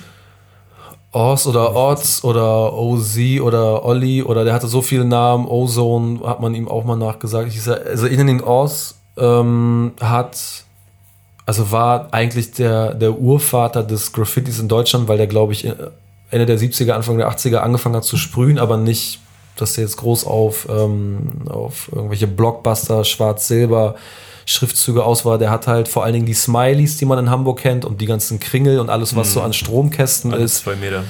Genau, das ist einfach die. Es gibt einen Begriff im, im Hip-Hop und im Graffiti, All City. Das heißt, du hast die ganze Stadt ähm, vereinnahmt mit deinen Tags, mit deinen Bombings. Im Track sagst du Oz City, ne? Ja, genau, aber ja, so ein ineinander, genau, weil all, weil all City, wenn man schnell sagt, klingt auch wie All City. Ja. Also das, genau, solche Sachen, das meine ich halt mit, du kannst Songs zehnmal hören und hörst es immer noch anders oder entdeckst Sachen, ähm, die so ein bisschen zweite Ebene ablaufen. Genau, und Oz hat, ähm, ist, saß insgesamt irgendwie acht Jahre im Knast, ähm, war mehrmals in geschlossenen Anstalten, wurde immer wieder krankenhausreif geprügelt von Bahn, Securities, Polizisten, whatever. Und hat eigentlich nur Gutes gewollt. Also zum Beispiel die Smileys sind ja eindeutig, da- dass dass nichts Böses hintersteckt. Dann waren diese Kringel, die vor allen Dingen auf äh, Stromkästen und äh, Laternenmasten, glaube ich, viel waren. Hat er sich zum Ziel gesetzt, dass eigentlich jeder Kringel für ein Opfer äh, der Nazi-Zeit stehen sollte. Ähm, und der, also, um das kurz abzuschließen, er ist der krasseste All-City-Typ, glaube ich, Ich glaub, aller Zeiten. so Zahlen von 500.000. Ja, Tags manche sagen so. 120. Das war mal so eine offizielle Zahl sogar. ja, aber die kann nie im Leben stimmen. Also er hat aber wirklich, auch- also 100.000, er hat das halt einfach 30. Ja, diese 120.000 war, glaube ich, auch 96 oder 2000 Okay. irgendwas. Also Ewigkeiten her, dass davon gesprochen wurde. Der hat das fast 40 Jahre lang gemacht.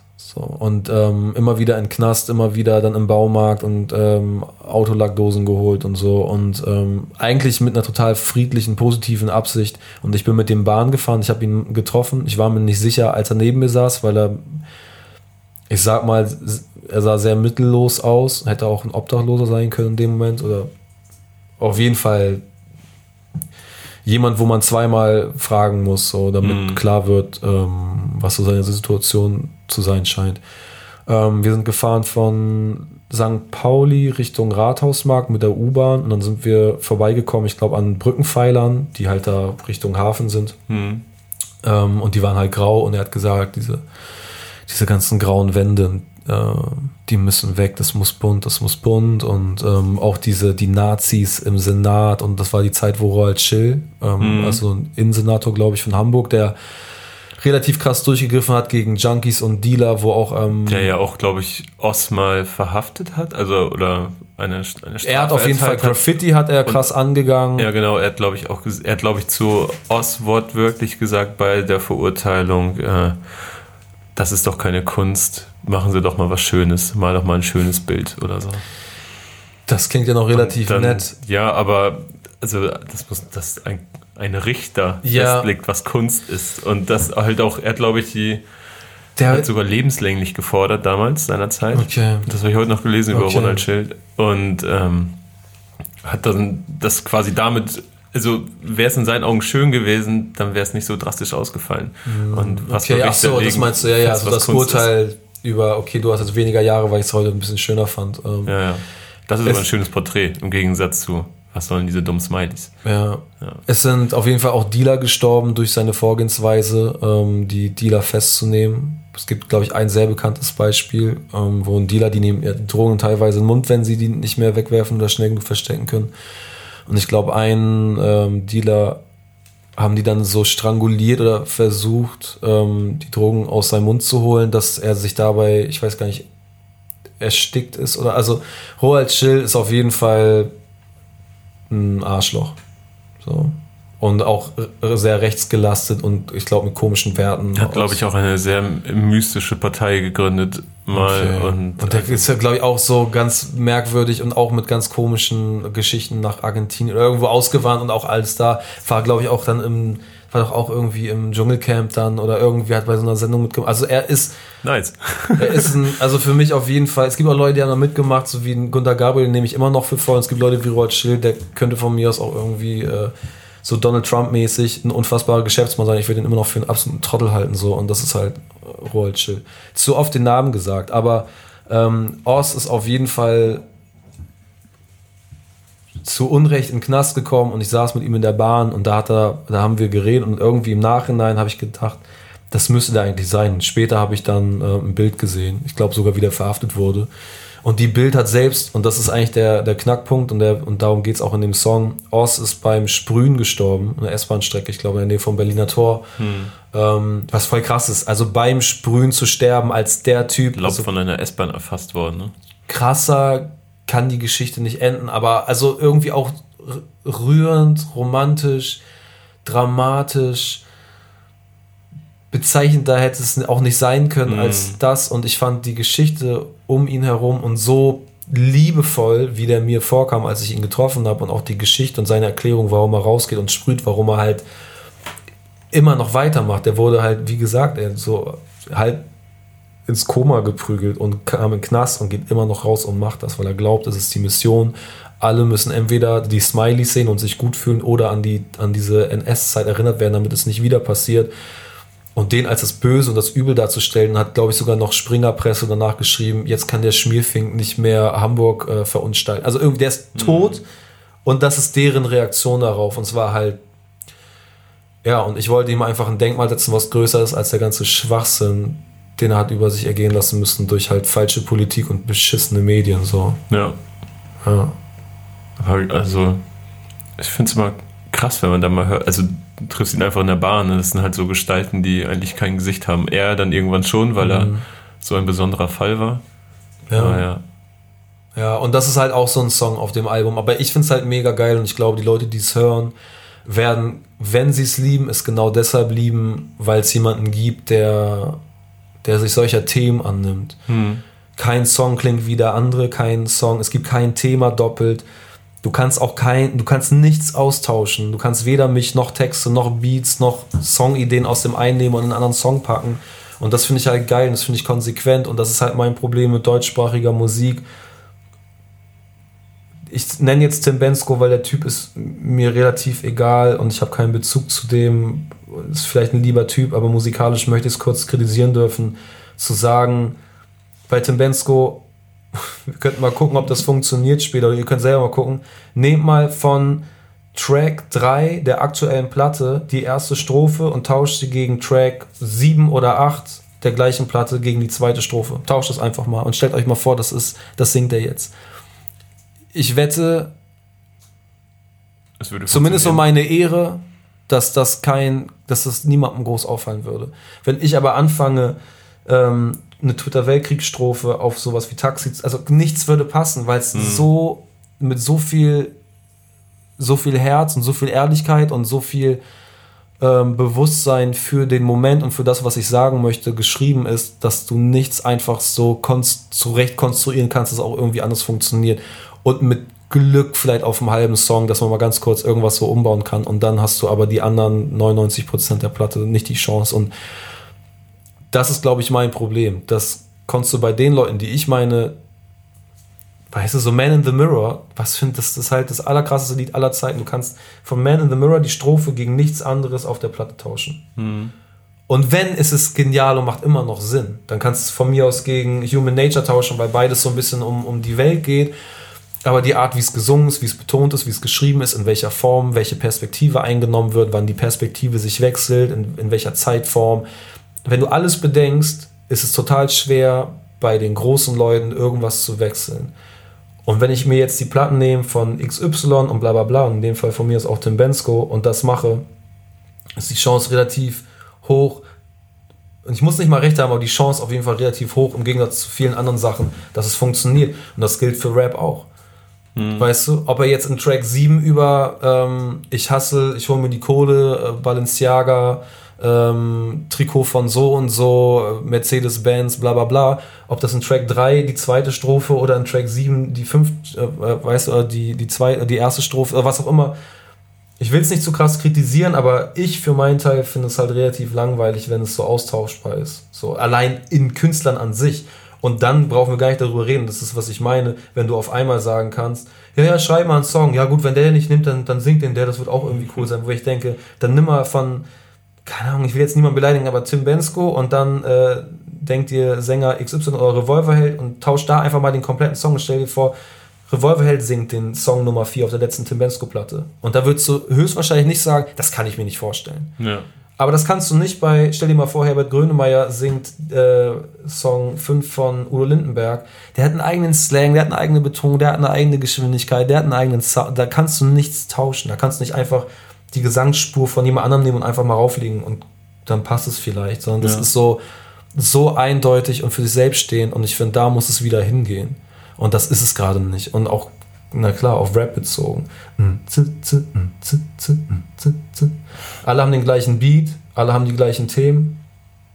Ich also weiß ich nicht. Ich bin ja. auch vielleicht zu alt. Keine Ahnung. Wir haben damals auch ja. alle gesagt, wenn die geilsten und du hättest meine Strophe gegen die von ja. Sammy Lux tauschen also können. Also ich will, weißt du, ich will mich gar nicht so weit aus dem Fenster lehnen, weil, aber ich war sehr jung und ich war nicht kommerziell erfolgreich und ich hatte nicht irgendwie was in der Hand. So Kendrick Lamar kannst du nicht einfach gegen Travis Scott tauschen, ja, das meine also ich. Ich glaube, dass, dass das Playlist-Business halt viel Inhalt fickt gerade. Mhm. Also es ist halt. Also, ähm, Marc Leopoldseder, mhm. der mittlerweile ja bei Belief Digital ist, also im ja. Digitalvertrieb. Ja. Und äh, ja, dafür sorgt, dass äh, Dinge so an den Mann kommen und in Playlisten landen und mhm. so weiter, zumindest von seinen Kunden, von seinen mhm. Künstlern. Er ist ja A&A. Mhm. Ähm, der das äh, auf dem Splash in einer Diskussionsrunde. Ich habe ich gesehen, da habe ich drüber geredet. Genau, genau. Da hat er ja auch erzählt, so diese Playlisten sind dafür da. Also nehmen wir jetzt mal die erfolgreichste einfach, das ist Modus Mio, mhm. wo wirklich auch wirklich sehr, sehr, sehr viel gleich klingt, was meiner Meinung nach ein Problem ist. Stimmt, Finn hat es auch letztens bei dir gesagt, ne? Das kann sein. Ja, ja, ja, das ist so austauschbar und man, genau. man merkt nicht mehr, wer ist welcher Künstler. Und, und äh, Marc sagt, ähm, dass eine Playlist natürlich dafür gedacht ist, gerade wenn sie von einem Unternehmen oder so ist, wie Spotify, dass die natürlich durchgehört werden soll. Und da soll es keine Skip-Punkte geben. Das ist wie Radio, es darf des, nicht nerven. Genau, deswegen, es darf nicht nerven, genau. Und deswegen kommen da halt 60 Songs rein, die relativ gleich klingen. Ja, aber okay, das ist das eine. Und das das fände ich doch okay. Aber die Reichweite ist ja das, was das Erstrebenswerte dann für den Künstler. Genau. Da reinzukommen bedeutet ja dann, was weiß ich, safe 200.000 Klicks für dich. Genau, aber das verstehe ich. Ich verstehe, wenn jeder diesen einen, ich habe auch meinen einen Beziehungssong, den meine ich aber auch ernst und das sind Sachen, die haben mit meinem Leben zu tun, mhm. bei Taxi. Aber ähm, ich habe den so gemacht, wie ich Bock hatte. Ich wusste, das wird kontrovers, beziehungsweise polarisieren, hate it or love it mäßig. Es gibt ja, keinen. Du hast ja auch teilweise immer mal wieder sehr kitschige Sachen dazwischen, so, ne? Also vor allem auf den ersten Blick auch so, die stark an NDW und so weiter erinnern. Ja, Aber das voll. ist ja dann auch immer voll dein Ding, ne? genau, das ist auch mein Ding. Und das, aber das, da kann man, wenn man dich Zeit. nicht kennt, kann man vielleicht auch sagen, so, das ist aber, genau, aber sehr ich, arg angepasst. Ja, eben nicht. Auf den ersten Blick. Ja, ja, eben nicht, weil, also, ja, okay, also wer auch immer diesen ersten Blick hat, aber ich komme in kein Radio, alle sagen, ey, das ist zu extrem, das ist zu Ansage, mhm. der singt halt zu krass, der singt in der Strophe die Sachen nicht genug aus, hat keine schönen Bögen ähm, und im Refrain ist es ja, okay, zu eigen, also ist zu eigen klar, und ne? so, aber ähm, ich finde es, wie gesagt, selbst wenn, selbst wenn Leute das so, was für mich, was für mich nicht dem entspricht, aber selbst wenn Leute denken würden, es ist angepasst oder soll irgendwas entsprechen, aber kein anderer Song auf meiner Platte klingt wie der. Wenn ich aber ja. dann nicht nur in die Playlist reingehe und sage, okay, 60 Künstler klingen sich gerade ähnlich, ich gehe dann auch auf das Album vom Künstler und selbst darauf klingen von zwölf Songs sich nochmal acht ähnlich. Mhm. Das check ich nicht. Wenn jeder sagt, er hat Bock auf den einen Afro-Trap-Beat, irgendwas, Ding, sage ich, ey, okay, es bringt gerade Spaß, ihr habt irgendwie Bock und tobt euch aus und nehmt vielleicht die Chance mit, in diese eine Modus Mio-Playlist zu kommen ich will es gar nicht verurteilen, aber ich kann dann verurteilen, wenn ich sage, okay, den Song finde ich geil, du hast jetzt meine Aufmerksamkeit, jetzt gehe ich mal auf dein Album und ich bin sehr gespannt. Und das habe ich bei drei, vier Künstlern gemacht und ich war unglaublich enttäuscht, weil ich dachte, hm. kopiert er sich gerade selber? Also wiederholt er gerade Lines aus einem anderen Song und ich, und ich komme nicht mehr klar auf Baby, Baby, ja, ja, ja, Baby, Baby. Also wenn, wenn ein Song Baby und Ja hat, dann verstehe ich es nicht mehr. Und wenn derselbe Künstler das fünf oder sechs Mal auf dem Album hat, dass er Baby und Ja in einem Song sagt und das zu einem der Hauptelemente macht, hm. ist es einfach nicht meins. Verstehe ich auch nicht. Finde ich auch nicht kreativ, finde ich nicht geil. Finde ich auch relativ schlecht, Future Travis Scott mäßig geklaut, weil die haben halt noch Style und die haben noch andere. Also, keine Ahnung. Ich, ich will gar nicht groß haten, weil ich das irgendwie jedem gönne, dass der halt sein Geld macht. Aber wenn man mich als Künstler fragt und als jemand, der Kreativität irgendwie ähm, als ein hohes Gut sieht, ist es halt null kreativ und ich finde es halt Quatsch. So. Und ja. ich, es gibt ein, zwei Originale, weißt du, so ein UFO oder so, da habe ich Respekt vor, weil der macht das schon so lang. Oder ein Flair hat das auch mehr oder weniger etabliert, äh, eine gewisse Art von Beat und bei manchen und 187. Aber alles, was in dem Windschatten dessen mitkommt und wie gesagt, mach den einen Song, damit du irgendwie Anschluss an das findest, was gerade funktioniert und dann zeig auf dem Album halt die anderen Sachen. So wie ja. man immer diese ein, zwei Singles hat, cool, mach das, versuch halt irgendwie ein bisschen die breite Masse zu erreichen durch etwas, was zugänglich ist und dann zeig so Michael Jackson mäßig einfach mal was ganz anderes. Das war dir. ja eigentlich auch eine ganze Zeit lang immer so eine Albumstruktur, ne? dass ein Album um ein oder zwei Singles herum aufgebaut wurde Genau. Und, ne, und dann hast du den Rest halt auf dem Album entdeckt. Jetzt sind es nur noch Singles wegen durch die Playlist gefühlt. Genau, und das ist halt, und das finde ich halt gefährlich. Aber kann auch sein, dass morgen alle das irgendwie mega lame finden und auf einmal muss wirklich wieder jeder Song für was stehen oder die Leute müssen sich wieder unterschiedlich anziehen oder wie gesagt, ich bin auch rumgelaufen wie ein Klon von 3000 anderen. Ich habe auch gerappt, ich bin der geilste über einen Primo-artigen Beat ich kann niemanden verurteilen, aber ich habe dann irgendwie zumindest noch versucht, auf meinem Album oder meinen Mixtapes oder was auch immer irgendwie so verschiedene Themen zu haben oder verschiedene ja. ranzugehen. Und das fehlt mir halt so ein bisschen, dass man in sich selber so ein Inzest von der Idee, was ein Song beinhalten könnte, ist. Und das ist halt lame, finde ich. Ja. ja. Ich dachte mir schon, dass es heute ein bisschen ausatmen wird. oh Gott, ja, er quatscht, ich quatsch immer so viel. Aber nee, ich danke dir auf jeden Fall. Gerne. Ähm, ich hoffe, die Leute, die bis bisschen durchgehört haben. Ja, wir haben auch so viel jetzt über die Songs gesprochen und auch sehr detailliert und ihr könnt das alles erst in zwei Monaten hören, gut. Mitte 12. Oktober kommt die Ja, 12. Raus. Oktober, aber es kommen jetzt bis dahin noch zwei, drei Songs vorher raus. Und auch dazu muss ich sagen, der erste Typ in Deutschland, der jeden Song als Single gemacht hat, das war übrigens ich, Freunde. Lasst euch keinen Quatsch erzählen. Stimmt, sogar als Video ja. jeweils. Ne? Ja, jeder Song hat ein Video und als Spotify gab es da gerade so eineinhalb Jahre lang in Deutschland. Ähm, und ich habe gesagt, ich fände es, beziehungsweise mit Form Music zusammen, mit meinem tollen A&R Michi, der ähm, diese Idee so krass vorangetrieben hat, zu sagen, ey, weißt du was? Und auch Daniel, ähm, lass doch jeden Song einzeln veröffentlichen. Und dann sind wir zu Spotify, weil wir gesagt haben, wir müssen ja keine Maxi dafür machen, wir können ja jetzt mhm. zu Spotify, es gibt jetzt dieses neue Streaming-Ding und iTunes vielleicht auch. Und die haben gesagt, es dürfen höchstens die Hälfte der Songs auf dem Album als Single veröffentlicht werden. Das heißt, du hast zwölf Songs, dann darfst du nur sechs davon als Single veröffentlichen, der Rest ist nur im Bundle als Album zu haben. Und dann haben wir gesagt, ja, dann besteht unser Album halt aus zwölf Songs und zwölf Instrumentalen. Und so haben wir diese Policy ja. umgangen, haben dann jeden der Songs, also bis zu den Instrumentalen, die haben wir halt nicht veröffentlicht, in der Form, haben wir jeden Song einzeln, kam jeden Freitag, ich glaube, ich hatte 13 Songs, 13 Wochen lang kam jeden Freitag ein Song und ein Video und du konntest es kaufen. Ähm, und haben so das komplette Album freigeschaltet. Und die 13. Woche, wo das Album sozusagen freigeschaltet war, war das Release, wo es dann auch richtig rauskam. Ja. Und da gab es auch noch keine Playlisten und so. Da ging es gar nicht darum. Da ging es nur darum, lass einen neuen Weg finden, lass was Kreatives machen, lass uns gucken, wie wir diese neue Welt und dieses neue Medium so nutzen, wie es noch keiner gemacht hat. Ich weiß nicht, wie es weltweit aussieht, aber mindestens in Deutschland, ich glaube auch Europa, waren wir die allerersten und weltweit zeitgleich mit irgendwas anderem. Aber wir hatten unabhängig ja. davon die Idee. Und jetzt ist es so, ich, bin, ich weiß nicht mehr, ob Spotify oder irgendwer anders meinte, war so erst total dagegen und war so, nee, und das könnt ihr jetzt auch nicht machen. Wir so, naja, ist eure Policy und wir sagen, unser ganzes Album ist jetzt einfach plus Instrumentale. Mhm. Und dann haben die im Nachhinein, als es funktioniert hat, gesagt, wie gesagt, ich weiß nicht mehr, ob Spotify oder Amazon irgendwas war, ähm, ja, es war unsere Idee. Das äh, haben wir denen angeboten. Es hat total gut funktioniert und wir haben uns das schon gedacht und so. Und jetzt ist es Standard, dass du natürlich versuchst, ja jeder Song ist eine Chance, in eine Playlist zu kommen und hat die Chance, irgendwas zu erreichen. Du musst nicht mehr ins Presswerk und mit Risiko irgendwas pressen. Ähm, das heißt, jeder Song ist am besten eine Single. Namika hat, glaube ich, auch schon vier, fünf draußen und die Rapper haben auch jede Woche einen neuen Song draußen. Und ja. da, nur damit ihr es wisst, ich bin so alt, ich bin äh, Pionier. das ist ja auch ein gern genommener Trick ähm, von Rappern, dem Boxen nochmal schnell die Instrumentalplatte zuzufügen. Nicht damit es irgendwelche krassen Remixe gibt, sondern da äh, der Wert, der, der Wert in der, Box, CD, ja. genau, der Wert der Musik darf nicht überstiegen werden von dem Inhalt der Box. Genau, wenn du irgendwie damit du charten möchtest, äh, einen Rucksack kannst. oder so reinpackst, dann ähm, muss in der Produktion darf ähm, muss die Musik immer mehr wert sein, der, also ne, so, ja. das was drin liegt. Und ja, naja. Wir haben es anders ausgetrickst. Leute, lasst euch nicht verarschen. Hier ist eins der Originale. Glaubt mir, äh, wenn ihr euch überzeugen wollt, hört rein. Ich bin Nisse, mein Album heißt Ciao. Jetzt werde ich kurz professionell. Kevin kriegt ganz große Augen, er versteht wir, die Welt nicht mehr. Wir haben eh nur, wir haben jetzt sind die Nisse Ultras am Start. Stimmt, die letzten eineinhalb Leute so. Irgends, ja, egal. Ähm, ey, Finn tausend Dank. erklärt, 25 Minuten muss ein perfekter Podcast gehen. Finn hat das gesagt. Ja, hat sich schlau gemacht. Er hat selber das, jetzt Netzen auf eine das, Stunde. Das ist die durchschnittliche Zeit, wo die Leute hören, Ach, weil die auf dem Weg zur Arbeit sind.